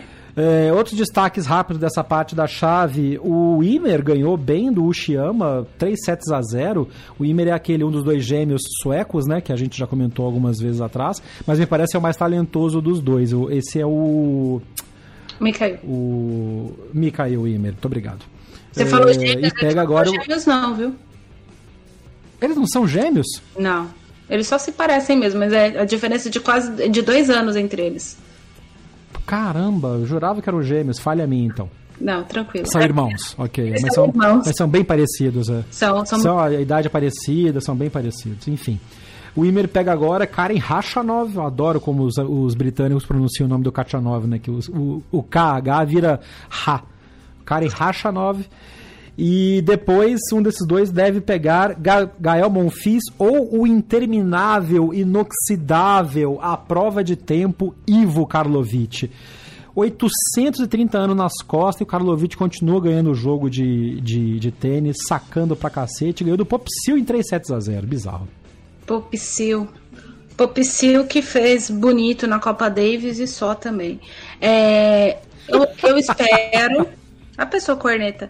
Assim, a gente espera que o Galmofis vença, né? Porém, todavia, entretanto, se o Karlovic passar, vai ficar legal também, eu acho. Acho que para a história do tênis é divertido ver o Karlovic fazer tudo isso que ele tá fazendo. Mas o Gael merece, o Gael merece passar do, do Karlovic e perder do, do, do Gael não é demérito pro Karlovic. E o Gael jogou muito bem contra o, o, o Lu de Taipei, né? China Taipei. Isso. Jogou 6-1, 6-4, 6-2. Parece que o machucado na mão por causa do PlayStation não afetou. Não. Ele tá jogando muito bem, obrigado. Agora, para aproveitar o gancho do Popsil que a gente falou, gente, que primeira rodada pavorosa pro Canadá como um todo, né? O GLAC me perdeu do Gulbis, cara. Gulbis, que é também outro desses inoxidáveis. entrou como qualifier. Gubis é milionário, joga sem patrocínio de roupa, joga com o cabelo e a barba parecendo que, que tem oito dias que está circulando pelo Outback australiano. Entrou e deu um atropelo, uma canseira no G. Aliassime. Então, não me surpreende a vitória do Gubis. É, o Gubis não mesmo? Não, o Gubis A gente não sabia que ele ia pegar hoje ele acima até essa época, porque quando a gente fez a previsão, não tinha o quali, mas você tinha comentado que o Gubis era dos favoritos para passar pelo quali. Sim, e eu acho o seguinte, eu o Gubis está numa draga danada. Ninguém, ninguém discute isso tem uns dois anos. Desde que ele fez semifinal em Roland Garros, parece que jogaram macumba nesse cara. Não adianta. e atenção, você que é religioso, entenda o tipo de comentário que eu fiz. Não tem nada a ver com preconceito é, religioso. É. É, não sei o que, que foi, cagaram, foi, o urubu cagou no Gubis e já era, entendeu? Não tava funcionando nada. Tendo feito isso, o que aconteceu? Ele tá. Esse ano ele tem evoluído, ele tem conseguido bons jogos, boas vitórias, tanto que furou o qualificatório do Australian Open. E a mim, se você pega olha o perfil de jogo do Gubis, o, o Gubis tem mão pro tênis. Entende? As pessoas perguntam uhum. por que o Gubis joga. O pai dele é bilionário. O Gubis não precisa fazer nada, não precisa nem cortar o cabelo, não precisa nem pentear o cabelo para sair de casa. Uh, por que, que o Gubi joga tênis? Porque ele tem mão pro, pro tênis. É isso que ele tem. Ele tem mão. É. Ele sabe disso, ele tem mão. E quando você pega um jogador como o Aliassime, que tem uma mão, mas não é tão mão assim quanto o Gubis. O Gubis tem um tipo de mão tipo Fonini. Se, mesmo que ele não queira, a mão dele faz o que tem que fazer, entende? Talento é, puro. Talento é, puro. É, é, talento puro, acabou, assim. Não, Pessoa que nasceu para jogar é tipo o Marcelo Rios. Nasceu para fazer essa merda. Se gosta ou não, não sei, mas nasceu para fazer isso. Uh, diante... Tipo Agassi. É, tipo. e aí, se você chega é, no, diante, o Aliassime chega diante desse tipo de jogador, desestabiliza mais o Aliassime do que qualquer outra coisa. É exatamente por isso que o Aliassime é muito superior ao Titipas quando enfrenta o Titipas. São dois jogadores com a mão em que o Aliassime sabe que se deixar o Titipas jogar o jogo dele, não vai funcionar. E aí ele vai perder. Então ele não deixa o Titipas jogar e é por isso que ele tem um head a head desde o juvenil muito superior ao Titipas. No caso do Gubis, não interessa se você não vai deixar o Gubis jogar do jeito que ele joga, porque o Gubis vai jogar do jeito que ele sabe jogar. É tipo o Fonini. Então a bola uhum. vai ficar do jeito que ele quer que rode. E aí, é, para falta de experiência, ser estreia de Grand Slam, há muita expectativa. Chapovalov tinha perdido na noite anterior. Então, tudo isso entra em quadra com, com o Aliassime. E aí, a porca torceu o rabo. Essa é a grande verdade. É isso aí grandes expressões dos dias de hoje. A porca torceu o rabo. É, outra rodada interessante mais para frente: Taylor Fritz contra Kevin Anderson. Cara, que sofrimento do Kevin Anderson contra o Qualifier Ivashika.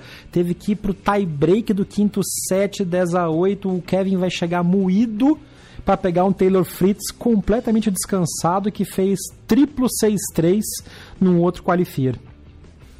Deu? Vai precisar de muita resiliência. Fé em Deus, né? Porque. Não sei nem como é que ele saiu andando de quadra depois desse jogo com o Ivasca. Não sei, gente. O, o Anderson, é assim, 20, eu acabei, eu, na prévia do, do backhand, eu falei pro Jeff: 21 de janeiro de 2020, Kevin Anderson segue estreando em Grand Slam com 5 sets. Com Por que isso acontece? Não faço ideia. Tipo, pergunta pro Verdasco, porque o Verdasco é outro que gosta dessas coisas. Mas enfim. Ou o Nishikori. Ou o Nishikori. Não, mas o, o, o é, o Nishikori, é, enfim, é uma tragédia. Nishikori, o rei dos quintos sets também. Putz, mas também é difícil. É, bom, descendo na chave, Dominique Thiem não teve trabalho contra o Maná Renault também fez 3 sets a 0 tranquilinho. Medvedev teve um pouco mais, mas também era um bom jogo. Medvedev contra o Francis Tiafoe. Coitado do Tiafoe também, puta merda. Ele fez aniversário ontem, 22 anos só. Parece que ele tá no circuito há 830 anos, que a gente ouve falar do Tiafoe. E ele me pega Medvedev na primeira rodada. Vai ser azarado de chave assim, viu? Putz grila. Ah, mas a grande questão é a seguinte: se tem 70 anos de, de, de circuito profissional, fez aniversário ontem, hum, tinha que apresentar uma resistência. E a grande verdade é o seguinte: eu já falei no bloco anterior, o, o Medvedev cometeu 12 duplas faltas nessa partida. 12. É. O Medvedev trabalhou muito com o segundo serviço no set que perdeu. Trabalhou muito com o segundo serviço no terceiro set. Chegou a estar em desvantagem. E o Tiafoe não aproveitou. Uh, então, eu não sei, assim. É.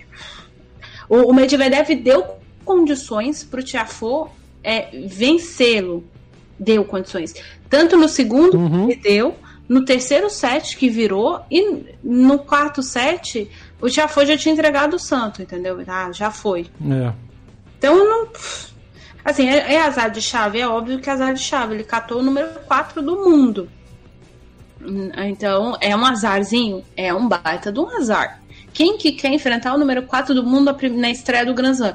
Só que, na posição que o Tiafoe tá, ele tinha que apresentar no mínimo mais resistência. O Svasca saiu do, do tudo bem que a, a, fase do Anderson não é tão boa, mas o Anderson tá lá embaixo no, no ranking porque o Anderson tava lesionado até pouco tempo atrás.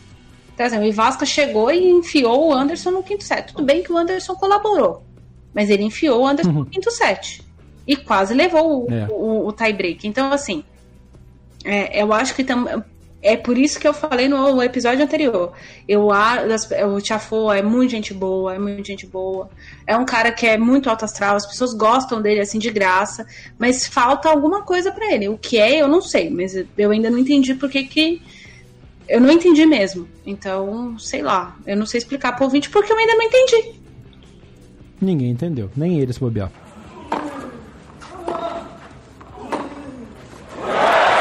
Seguindo na chave aqui, a gente tem uns destaques de alguns jogos que foram interessantes, tipo, único top, único cabeça de chave que teve que abandonar o jogo por contusão.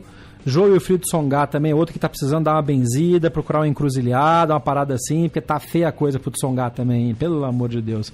Vai perder pro Popirim, que a gente tinha comentado, a Nani inclusive tinha falado que achava que o Tsongar não passava mas não nesse esquema de contusão, né? Mas o Popirin estava jogando bem, estava ganhando 2 sets a 1. Um, o Tsonga tinha ganhado o primeiro set num tie break, depois tomou 2 e 1 um, já meio contundido e aí acabou abandonando.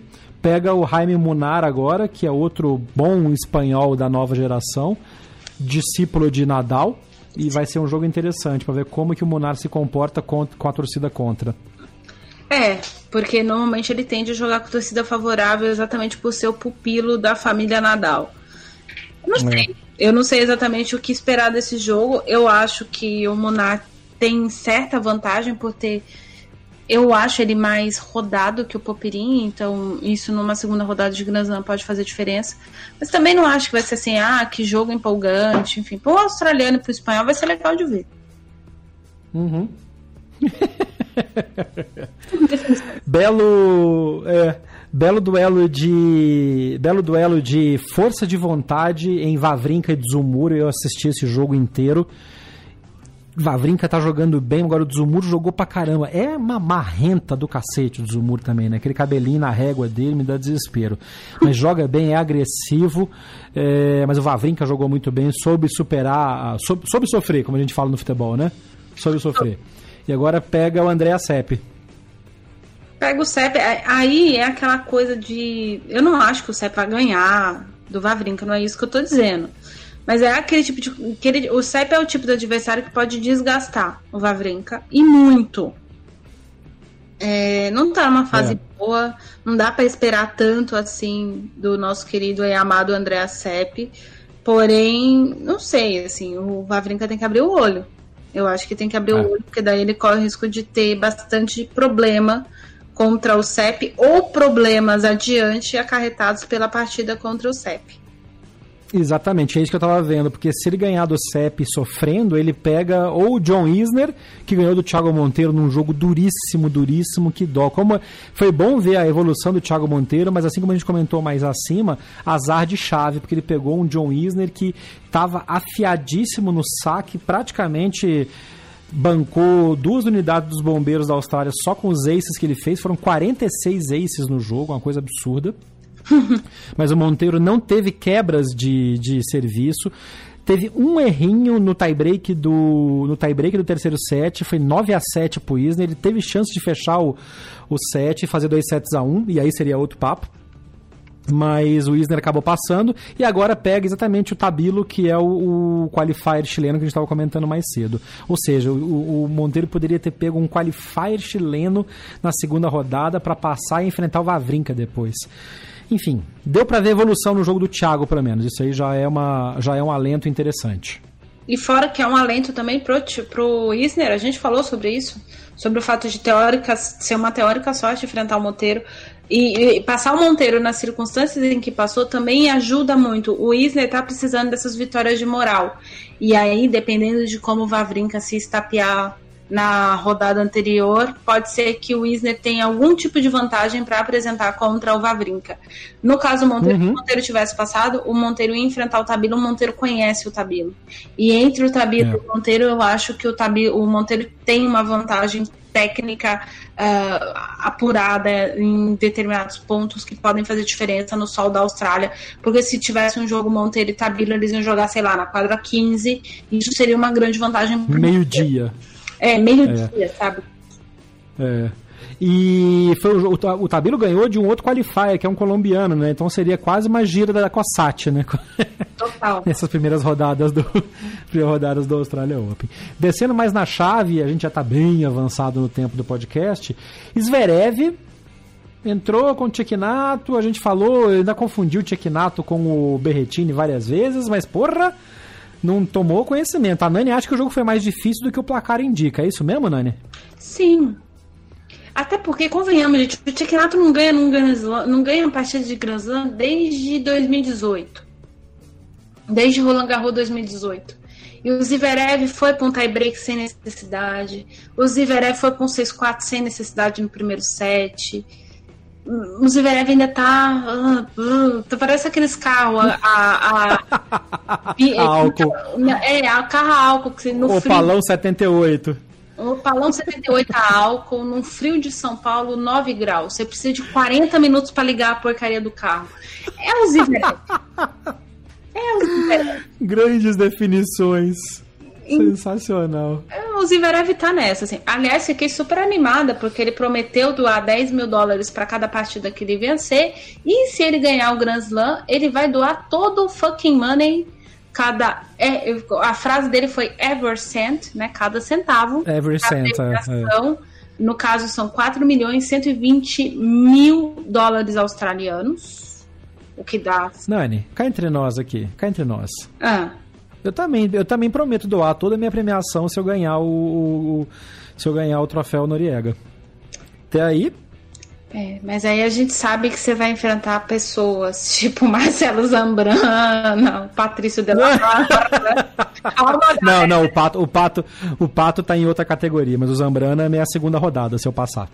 Ah, é? Eu nem vi a chave. Olha é. aí. Não, é, é. Zambrana, Zambrana é a segunda rodada, se eu passar. Tô devendo uma já pro Zambrana. Então. Zambrana é a segunda rodada. Mas é, não, é legal, é bacana, mas a gente sabe que é meio. A gente sabe que essa promessa do Zverev é meio jogar pra plateia, né? Ah. É bacana, não tô desmerecendo, mas porra. Mas você sabe o cara tá que... sofrendo pra passar, pô.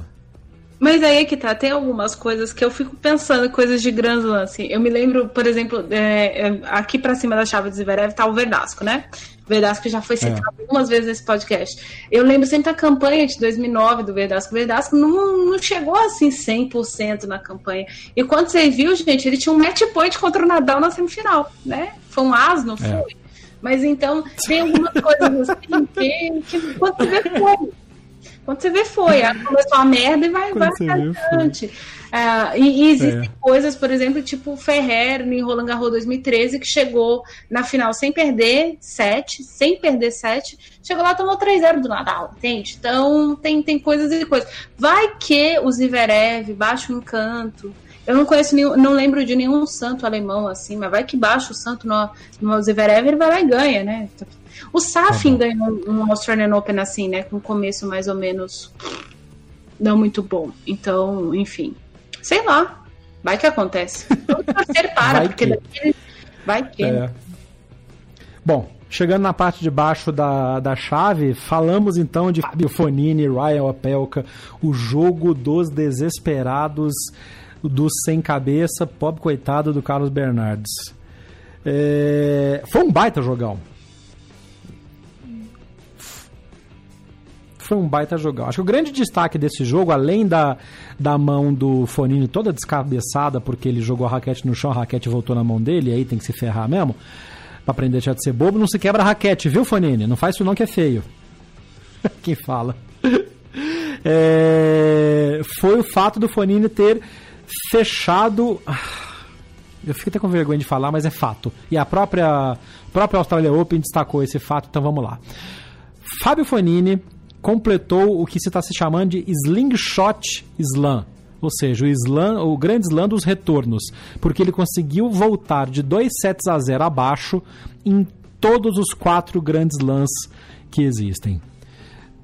Estatística levantada pelo nosso relativamente interessante amigo Ben Rothenberg, mas é fato. Fonini gosta de sofrer, né? Olha, eu não sei se ele gosta tanto. O que, que, que acontece? Eu avisei que ele ia sofrer contra esse cara, porque eu não sei. O Fonini, o Fonini tem umas coisas que só Deus para explicar para mim, porque eu nunca entendi. E olha que eu, eu acompanho esse italiano há muito tempo, exatamente pelo que eu tava falando do Gubis e falando do, do Fonini. É, para mim, o jogador que mais me agrada ver no circuito inteiro é o Fonini, mais do que o Federer. Atenção ouvinte para uhum. informação. É. É, então eu gosto muito. É gosto, de... gosto é gosto. Tem gosto, né, gente? Tem gente que gosta de vitória. É que gosta de sofrer. Então. Tem Ariane Ferreira. É isso aí. Uh, eu gosto muito de ver o Fanini jogar. E a, a, questão da raquete, a raquete não voltou na mão dele, viu? Ele jogou a raquete no chão e deu um murro nela. Ele fez de Foi, e no ar, e no ar o, o, murro dele pegou nas cordas e na lateral da raquete. A imagem é ótima em câmera lenta, sensacional. É, bem feito. Deus que me perdoe. Né? Quem sou eu, eu com as duas mãos ferradas falando isso pra alguém? Mas eu, pelo Você tava menos... levantando roupa, você tava estendendo roupa, tava fazendo uma coisa nobre. O, o animal tava ganhando o jogo e porrou a raquete no chão. Eu não posso falar nada que eu fiz a mesma coisa, mas eu machuquei minha mão pelo menos, não fui burro. É, então, eu acho que faltou um pouco de inteligência pro nosso querido amigo italiano. Mas assim, o jogo Grandes é. Grandes frases que são pleonásticas, né? É. Mas é aquela coisa, assim, ele não precisava, apesar de eu prever eu previ esse drama. Ele não precisava ter passado pelo que ele passou contra o Haile Opelka. Porque esse Ray Opelka, Haile Opelka, não sei falar o nome dele, não sei de que lado dos Estados Unidos. Haile que o parta. Então, exatamente, essa pessoa aí. Ele é muito fraco, cara. Eu não consigo acreditar nesse cara no circuito profissional. Ele é muito saque e acabou. E assim, diante do Fanini, ele apresentou algumas coisas que ele não apresenta no tour, né? Ele correu mais atrás da bola. Não que ele não corra, ele não é a Pliskova. Mas ele, ele, ele batalhar. ganhou um ursinho. Falou três vezes em três contextos diferentes da Pliskova, ganhou um ursinho. Ah, muito bem, ó. agora eu espero chegar aqui em casa. Anti-alérgico, por favor, que eu sou alérgica.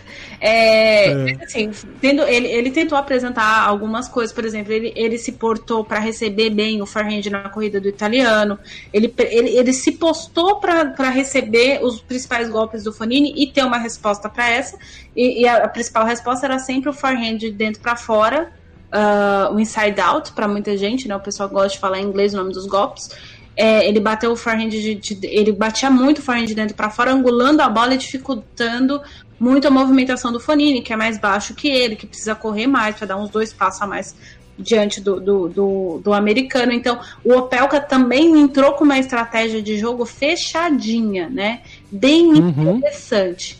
Enquanto. Uh, e aí me chamou a atenção para uma coisa, assim, para quem não está recordando, eu já falei do fato do Fonini ter é, rompido a parceria com o Franco Davin, que foi uma coisa que eu nunca entendi. E ele começou a trabalhar com o Conrado Varazucci, que é a maior lenda do tênis italiano. O Fonini parece que perdeu o resto dos miolos que ele tinha, né? Ele não consegue ficar calmo em quadra. Ele não consegue ficar calmo em quadra. E, e, e ele tá assim já, desde que o foi assim na ATP Cup e foi agora. E se ele continuar do jeito que ele tá, ele não vai para lugar nenhum.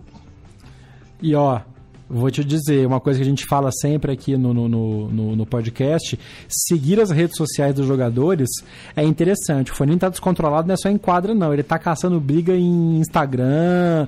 Ele tá bom, não. Não sei se ele não tá conseguindo dormir direito por causa da, da, da do neném novo, quando ele tá em casa, o que, que tá acontecendo, mas assim, bom ele não tá, não. Nunca foi muito, mas agora tá. Parece que soltou mais um fio ali. Então, eu também não sei. É... Eu não sei exatamente. Eu acho que os miolos foram todos, os parafusos termi terminaram de desencaixar. Eu, eu nem. no, eu acho que não tem muito a ver com, com criança. Algumas brigas que ele comprou no Instagram, ele não estava de todo errado. Por exemplo, criticar algumas coisas que aconteceram na ATP Cup. É, ele uhum. realmente deu umas ironizadas, marcando até, inclusive, o perfil da ATP. E é. o Fanini, quando compra uma briga, ele compra mesmo, não tá nem aí, né? Uh, ele compra e... à vista, ele compra à vista. Compra à vista e não leva para casa. Uh, não leva mesmo. Eu também, quem sou eu para dizer que ele tá errado, já que eu sou da mesma vaia, né? é, então, tendo feito esse comentário, assim, eu não sei, assim, é, é muito difícil agora, de verdade, olhar pro, pra chave e ver o Fonini em algum lugar ver o Fonini em algum lugar depois desse desgaste todo e de ver a foto da mão dele, mas assim, também não dá para perder do Jordan Thompson, né? Não, não dá, pois é. Se ele pega o Thompson agora, depois ele pega ou o Guido Pella ou um francês, o Barrere, que ganhou de do, do um qualifier. Quer dizer, a chave dele tá tranquila. Se ele conseguir dar, tomar uma, uma injeção, alguma coisa lá para segurar a dor da mão, dá para ele chegar ainda bem mais longe. E aí ele pega depois o. Vamos avançar na chave aqui para ver quem que Fonini Sim. pega potencialmente. Não, não é ele... é pra Assim. Berretini. Berretini. Berretini. Aí ele. Então. Ah, é verdade. Berretini, Fonini, depois quem pegar. Não vai pegar o. Eu acho o seguinte: o Fonini tem que passar pelo Thompson, ele tem que passar. É aí vai depender muito da condição dele para chegar com a tupela. Agora eu vou dar um testemunho muito pessoal. Gente, eu tô com mão, as duas mãos machucadas. Tá uma merda. Eu duvido, do jeito que tá a mão do Fábio, eu não sei que milagre que ele vai fazer para conseguir segurar uma raquete contra o Jordan Thompson. Porque a mão dele deu hematomas nos em parte dos mesmos lugares onde a minha mão deu. É, assim, é muito dolorido. Uh, passar anti-inflamatório, eu, eu fiquei dois dias sem dormir por conta de, de medicação na, na mão. Eu não sei, sinceramente, eu não faço a mínima ideia de como ele vai lidar. Por exemplo, um texto que eu demoro 10 minutos para escrever, eu tô demorando uma hora. Então, eu não sei como é que ele vai jogar tênis, sério, de verdade. Agora, falando sério, não é nem em questão de torcer por ele ou não. Assim, a mão dele tá muito estragada e é a mão que ele segura a raquete. Porque, além de tudo, ele é, um, ele é tão burro que, em vez dele usar a outra mão para dar um murro na raquete, ele usa a mão direita. Então, eu não sei, cara. É, isso é uma coisa assim, vai dar. E aí, se eu, for, se eu fosse o Opel, eu ia ficar muito puto. Porque corre o risco dele, dele desistir da partida antes de entrar em quadra. Eu não sei o que, que eles é. vão dar pra ele. Porque para ele segurar uma raquete daqui dois dias. É, na verdade, ele vai jogar na quinta, exato. Então é na quinta que ele vai jogar. Na São dois quinta, dias. não sei, porque o jogo dele. Não, acho que é amanhã, porque. Bom, ah, só, só se segurarem para ele, porque o jogo dele foi adiado. O jogo dele começou na segunda, tava é 2 sets a 0 pro Opelka, e aí ele virou e fez 3 sets a 0 na terça. É, é, então ele pode entrar em quadra na quarta-feira já, mais uma razão. Se bobear, ele desiste mesmo. Então, eu não sei, assim, porque eu tô passando um problema tão grande com essa mão, mas tão grande com as duas, mas por isso, e eu ainda, para me ajudar, me lasquei mais ainda com a mão que eu uso, que é a direita, Gente, sinceramente, eu não faço a mínima ideia de como ele vai segurar uma raquete. E ele tava rindo na coletiva de imprensa falando que não era nada. Mas eu sei o quanto aquilo tá doendo. Ele não conseguia segurar a, a, a, mão parada, tava vendo a imagem dele, a mão tremia, puta vermelhão na mão. Tá com o dedo Show roxo. Com o dedo roxo. É. é. Eu não sei. Sinceramente, eu não sei. Enfim, a minha mão tá tão feia que eu, eu tirei uma foto e fiquei com vergonha de mostrar o resto. E eu sou muito mais morena que o Fábio. Então, tipo, a, os hematomas na minha mão ficam mais escondidos. Eu não sei, velho. Eu não sei. Eu não sei o que ele vai fazer. Até Bom, porque ele machucou a mão a e ver. ainda não, não pôs gelo, continuou jogando, né? Continuou jogando, pois é. E aí a coisa foi inchando. É... Destaques da parte de baixo da chave: Grigor Dimitrov e seu uniforme pavoroso. Puta que pariu, Nike que, que é aquilo, gente? Socorro. A gente já falou dessa coleção, mas a Nike. Sério, acho que os caras falaram. Tem um Basquiat solto aí? Tem. Mistura com um polo que joga na. na joga na coleção. Que E o coisa pavorosa. Roupa. Nossa senhora, gente. E aí o Dimitrov, o Dimitrov e o Rublev estão jogando, dos principais estão jogando com essa coleção da Nike toda cheia de bolinhas e manchas e coisas ab- abstratas. E aí o Dimitrov, zoeiro como sempre, né, falou: "Não, eu achei legal, gostei do agasalho". Ele entrou em quadro com o agasalho completo, parecia a festa do pijama. Mas ganhou o jogo dele contra o Londeiro. Perdeu o primeiro set, depois fez 2-0 e 4. Jogou tranquilinho. Pega agora o, o- um americano, Thomas Paul, é isso? É o Tom Tommy Paul. Paul. Tommy Paul. Tommy Paul, Tommy Paul, Tommy Paul. É, que também, né, prazer de F5, então deve passar o Dimitrov. Deve passar para pegar o. Obviamente que o meu, minha chave aqui deu pau exatamente na hora que eu estava pegando o confronto. Muito obrigado, tecnologia.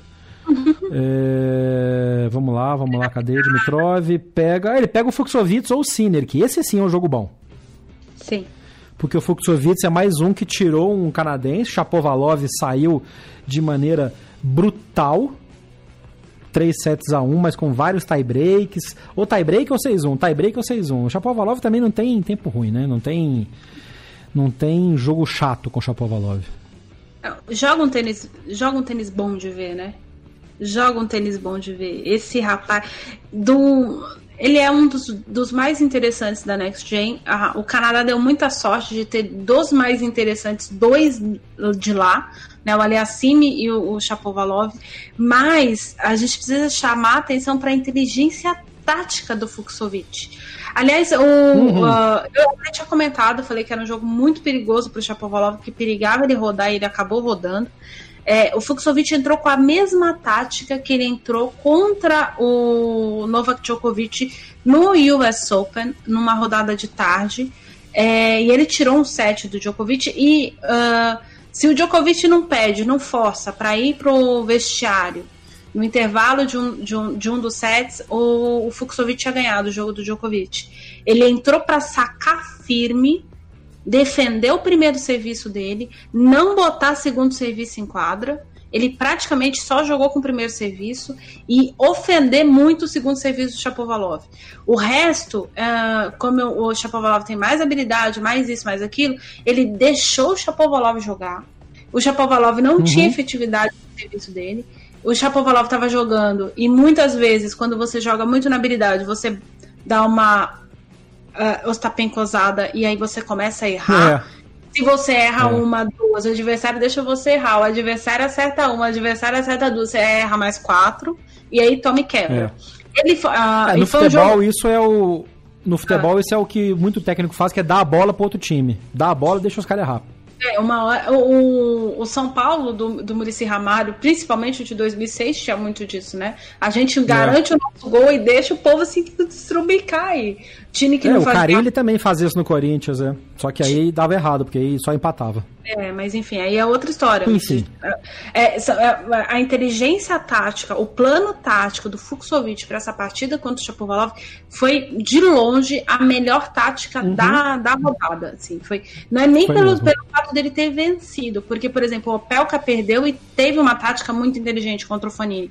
Agora, É. o Fuxovic, ele simplesmente fez o Chapovalov, ele obviamente ele jogou muito bem, mas ele também fez o Chapovalov perder por cair pelos méritos próprios.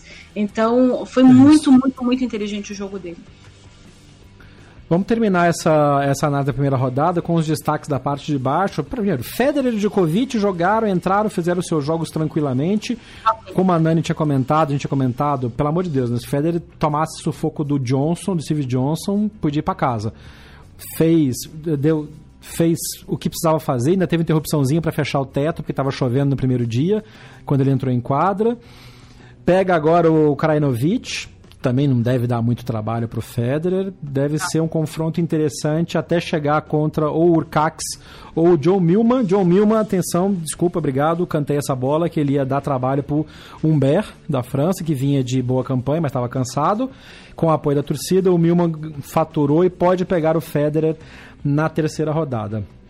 Dependendo de como o Urcax chegar, porque o Urcax chega desgastado, né? Chega porque também desgastado. fez uma virada. Porque quis também, né? Uh, sim, o, sim. O Cax porque quis. E só o detalhe, o Humber vem de título, né? Virou sobre é, o Benoit título, é. na, no, no ATP de Adelaide. É, o, agora, eu acho que a projeção aqui é o Cax e Federer. Definitivamente. E aí, o Federer vai ter que lidar com um backhand muito, muito, muito firme. Ou são jogadores diferentes, mas o backhand do, do Urcax muitas vezes me lembra o backhand do Murray. Uhum. E o backhand do Murray é, sempre foi bem um angulado, bem colocado. É. Sempre deu muito é, problema. A, a diferença aí é que se o Milman, como projetado, der trabalho pro Urcax, assim como o Novak deu, o Urcax chega para jogar contra o Federer oh. com dois jogos longos nas costas no calor. E o Federer jogando tranquilinho e ele sabe guardar energia. Então esse pode ser um, um ponto interessante para se analisar nessa campanha do Federer. Tsitsipas ganhou muito bem do Caruso, como era de esperar também, não teve muito trabalho nenhum. Pega o perigoso Schreiber na segunda rodada. Joguinho pipoca também, bom para saber o que vai acontecer. Como é que tá a cabeça do Tsitsipas para pegar o Schreiber, que é um jogador que estica ponto, enerva o adversário, e pro Tsitsipas a gente sabe que uh, enervar ele é uma boa receita. Uma correção que foi feita aqui também, boa, do, boa, boa levantada do, do Diego Alonso. No outro episódio eu falei do Tsitsipas jogando de Adidas Stycon, que é aquele tênis novo sem cadarço. Ele só jogou uma partida na ATP Cup com esse tênis, depois voltou para o tênis de cadarço. Então alguma coisa não se encaixou muito bem do Stay com, o Tsitsipas e ele tá, inclusive estreou nesse no, no Australia Open ainda com o tênis padrão que ele usa, que é o tênis de cadarço da Adidas, o modelo, modelo tradicional do Tsitsipas. Talvez precise de um pouco mais de desenvolvimento desse modelo do Stycon, que a Adidas está promovendo fortemente, mas para os jogadores amadores, mas para entrar como profissional meio como, como a gente falou da bola, né, da Trinity, da Wilson, que é uma bola mais para jogador amador do que para disputar torneio profissional.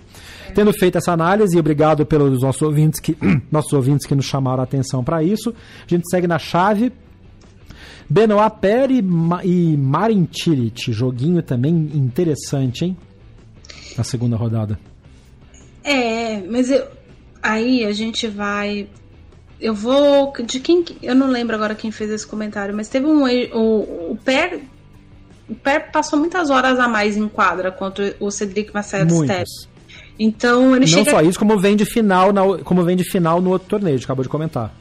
Ele tava até bebendo cerveja na hora da, da, da entrega da dos troféus.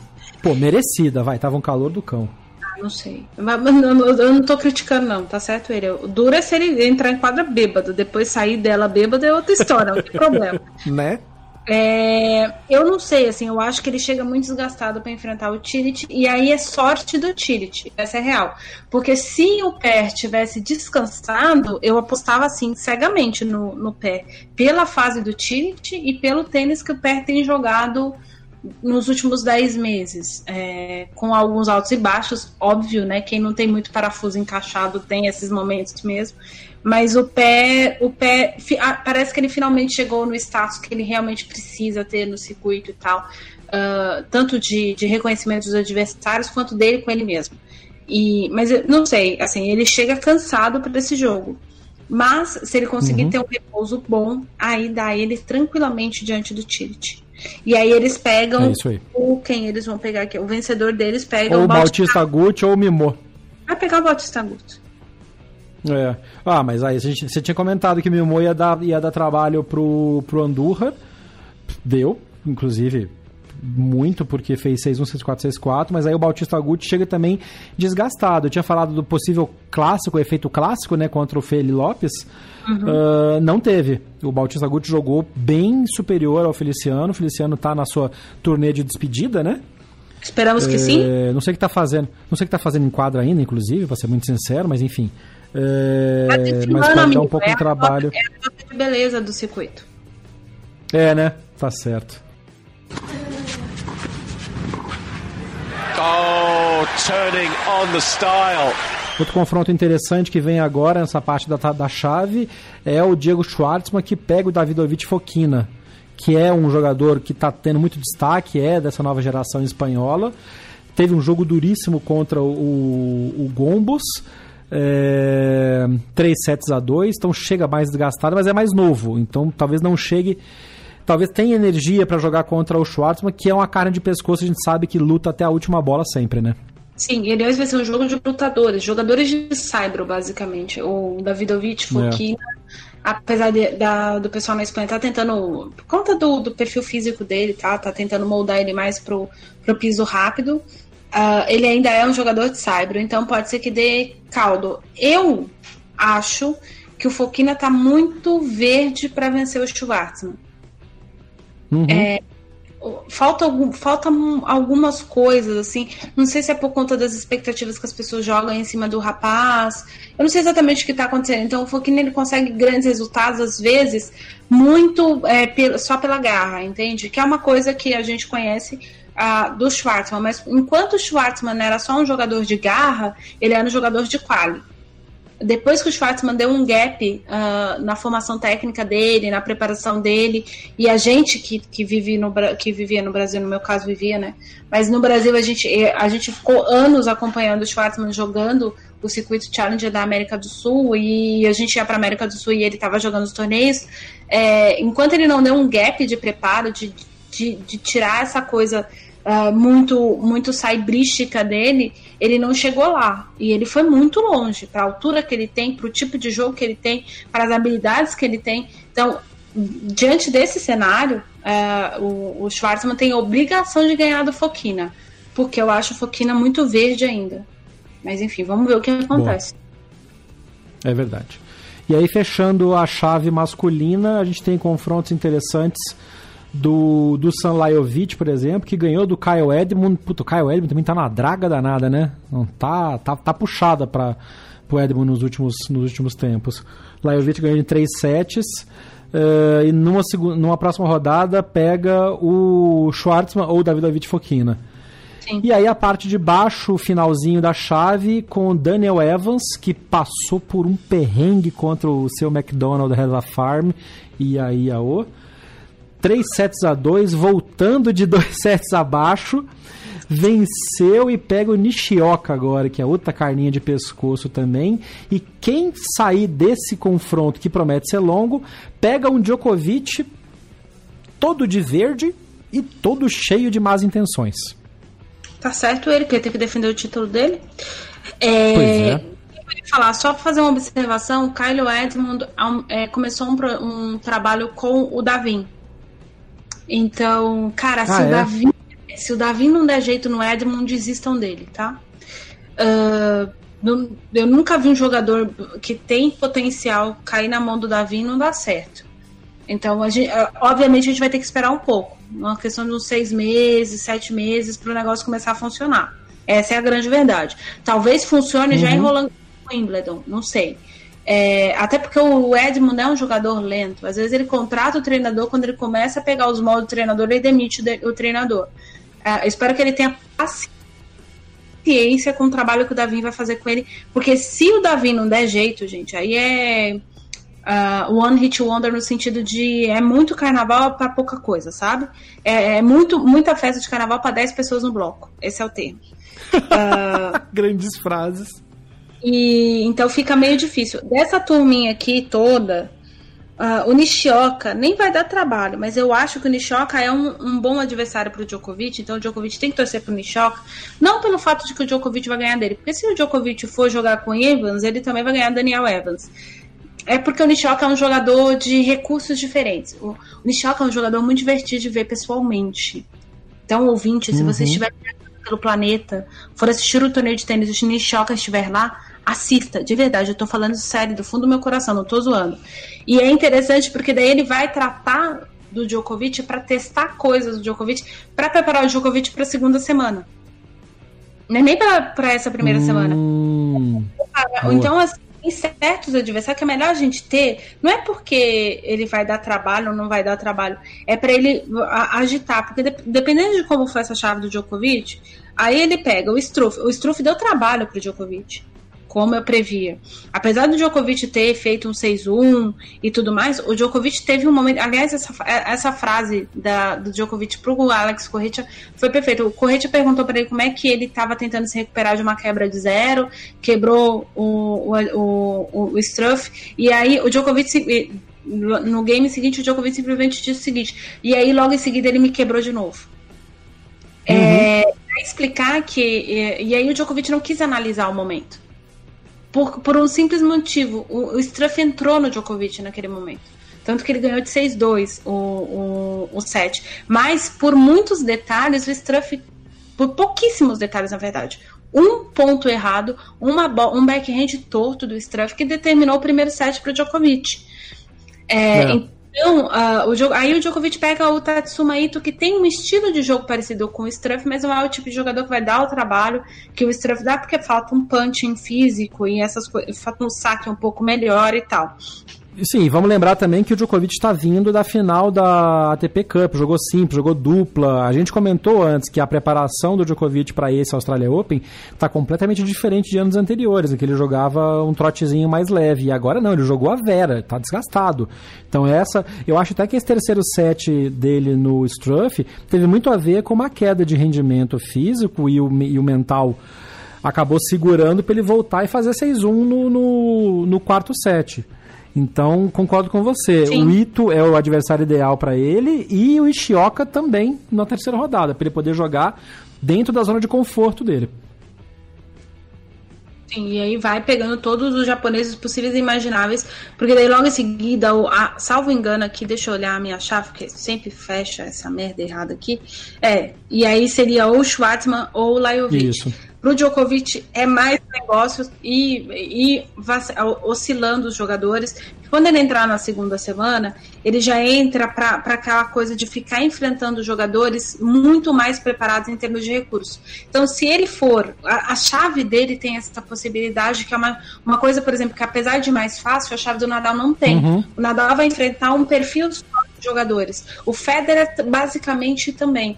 O Djokovic não, ele tem a possibilidade de ter adversários diferentes. E se ele encarar adversários diferentes, independente da questão física, nesse sentido de vai alongar com um, vai, vai não alongar com outros, o Djokovic chega mais preparado para qualquer coisa. Ele chega preparado para encarar o Federer, ele chega muito mais preparado para enfrentar o, Nadal. Se ele pega uh, esses perfis assim se ele pega o Tatsuma, aí ele vai pegar o Ito agora, depois ele pega o Nishioka, daí ele pega o Schwartzman. Então são jogadores muito diferentes que vão preparar o Djokovic melhor para uma segunda rodada, uma segunda semana. Para ele é negócio que isso aconteça. Ele tem que torcer para essas pessoas e provavelmente ele está fazendo. Porque daí, se ele, por exemplo, pega o Schwartzman agora, é, na, na terceira rodada, vai ser. É, na, na, terceira rodada, não, na, é, na, na, terceira. na quarta é. rodada, é. Ariane. Na quarta. É, vai ser muito mais negócio para ele, porque muito provavelmente a quarta rodada dele é o Bautista Guto. É isso? É. Ou eu tô falando besteira? Não, é isso, é isso. É o Bautista é Guto. Então, se ele pega o, o Nishioka, que tem alguns recursos né? de jogo, principalmente o jogo de rede.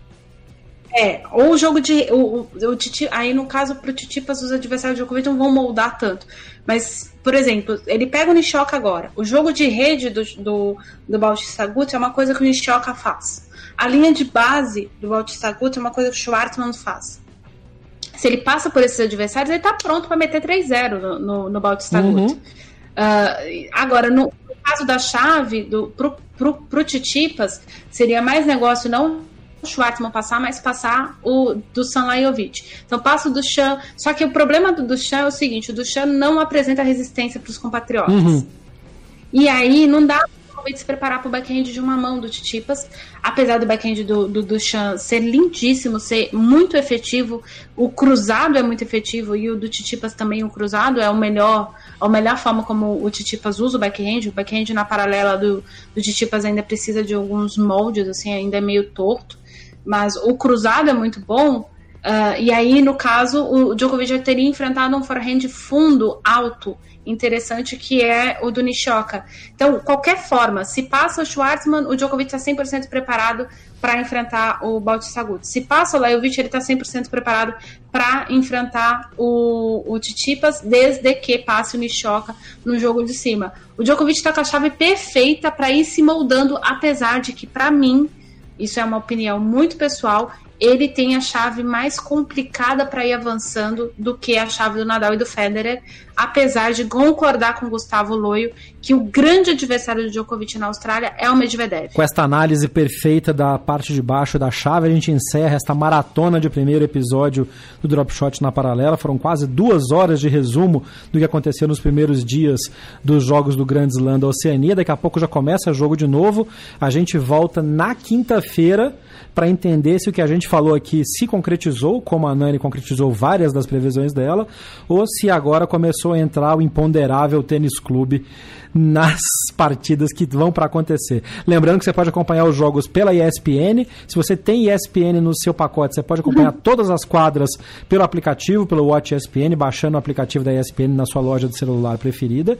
E fique ligado nas nossas redes sociais, que a gente está comentando e cornetando os jogos no Twitter, no Instagram, no Facebook, no TikTok, é sempre arroba BH na paralela. Eu sou Jeff Paiva, Ariane Ferreira esteve comigo nesta maratona e a gente volta daqui a dois dias. Até lá.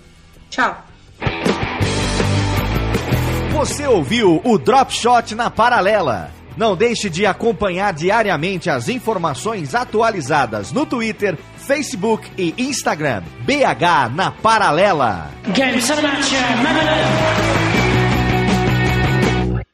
Este podcast foi publicado pela Radiofobia Podcast Network.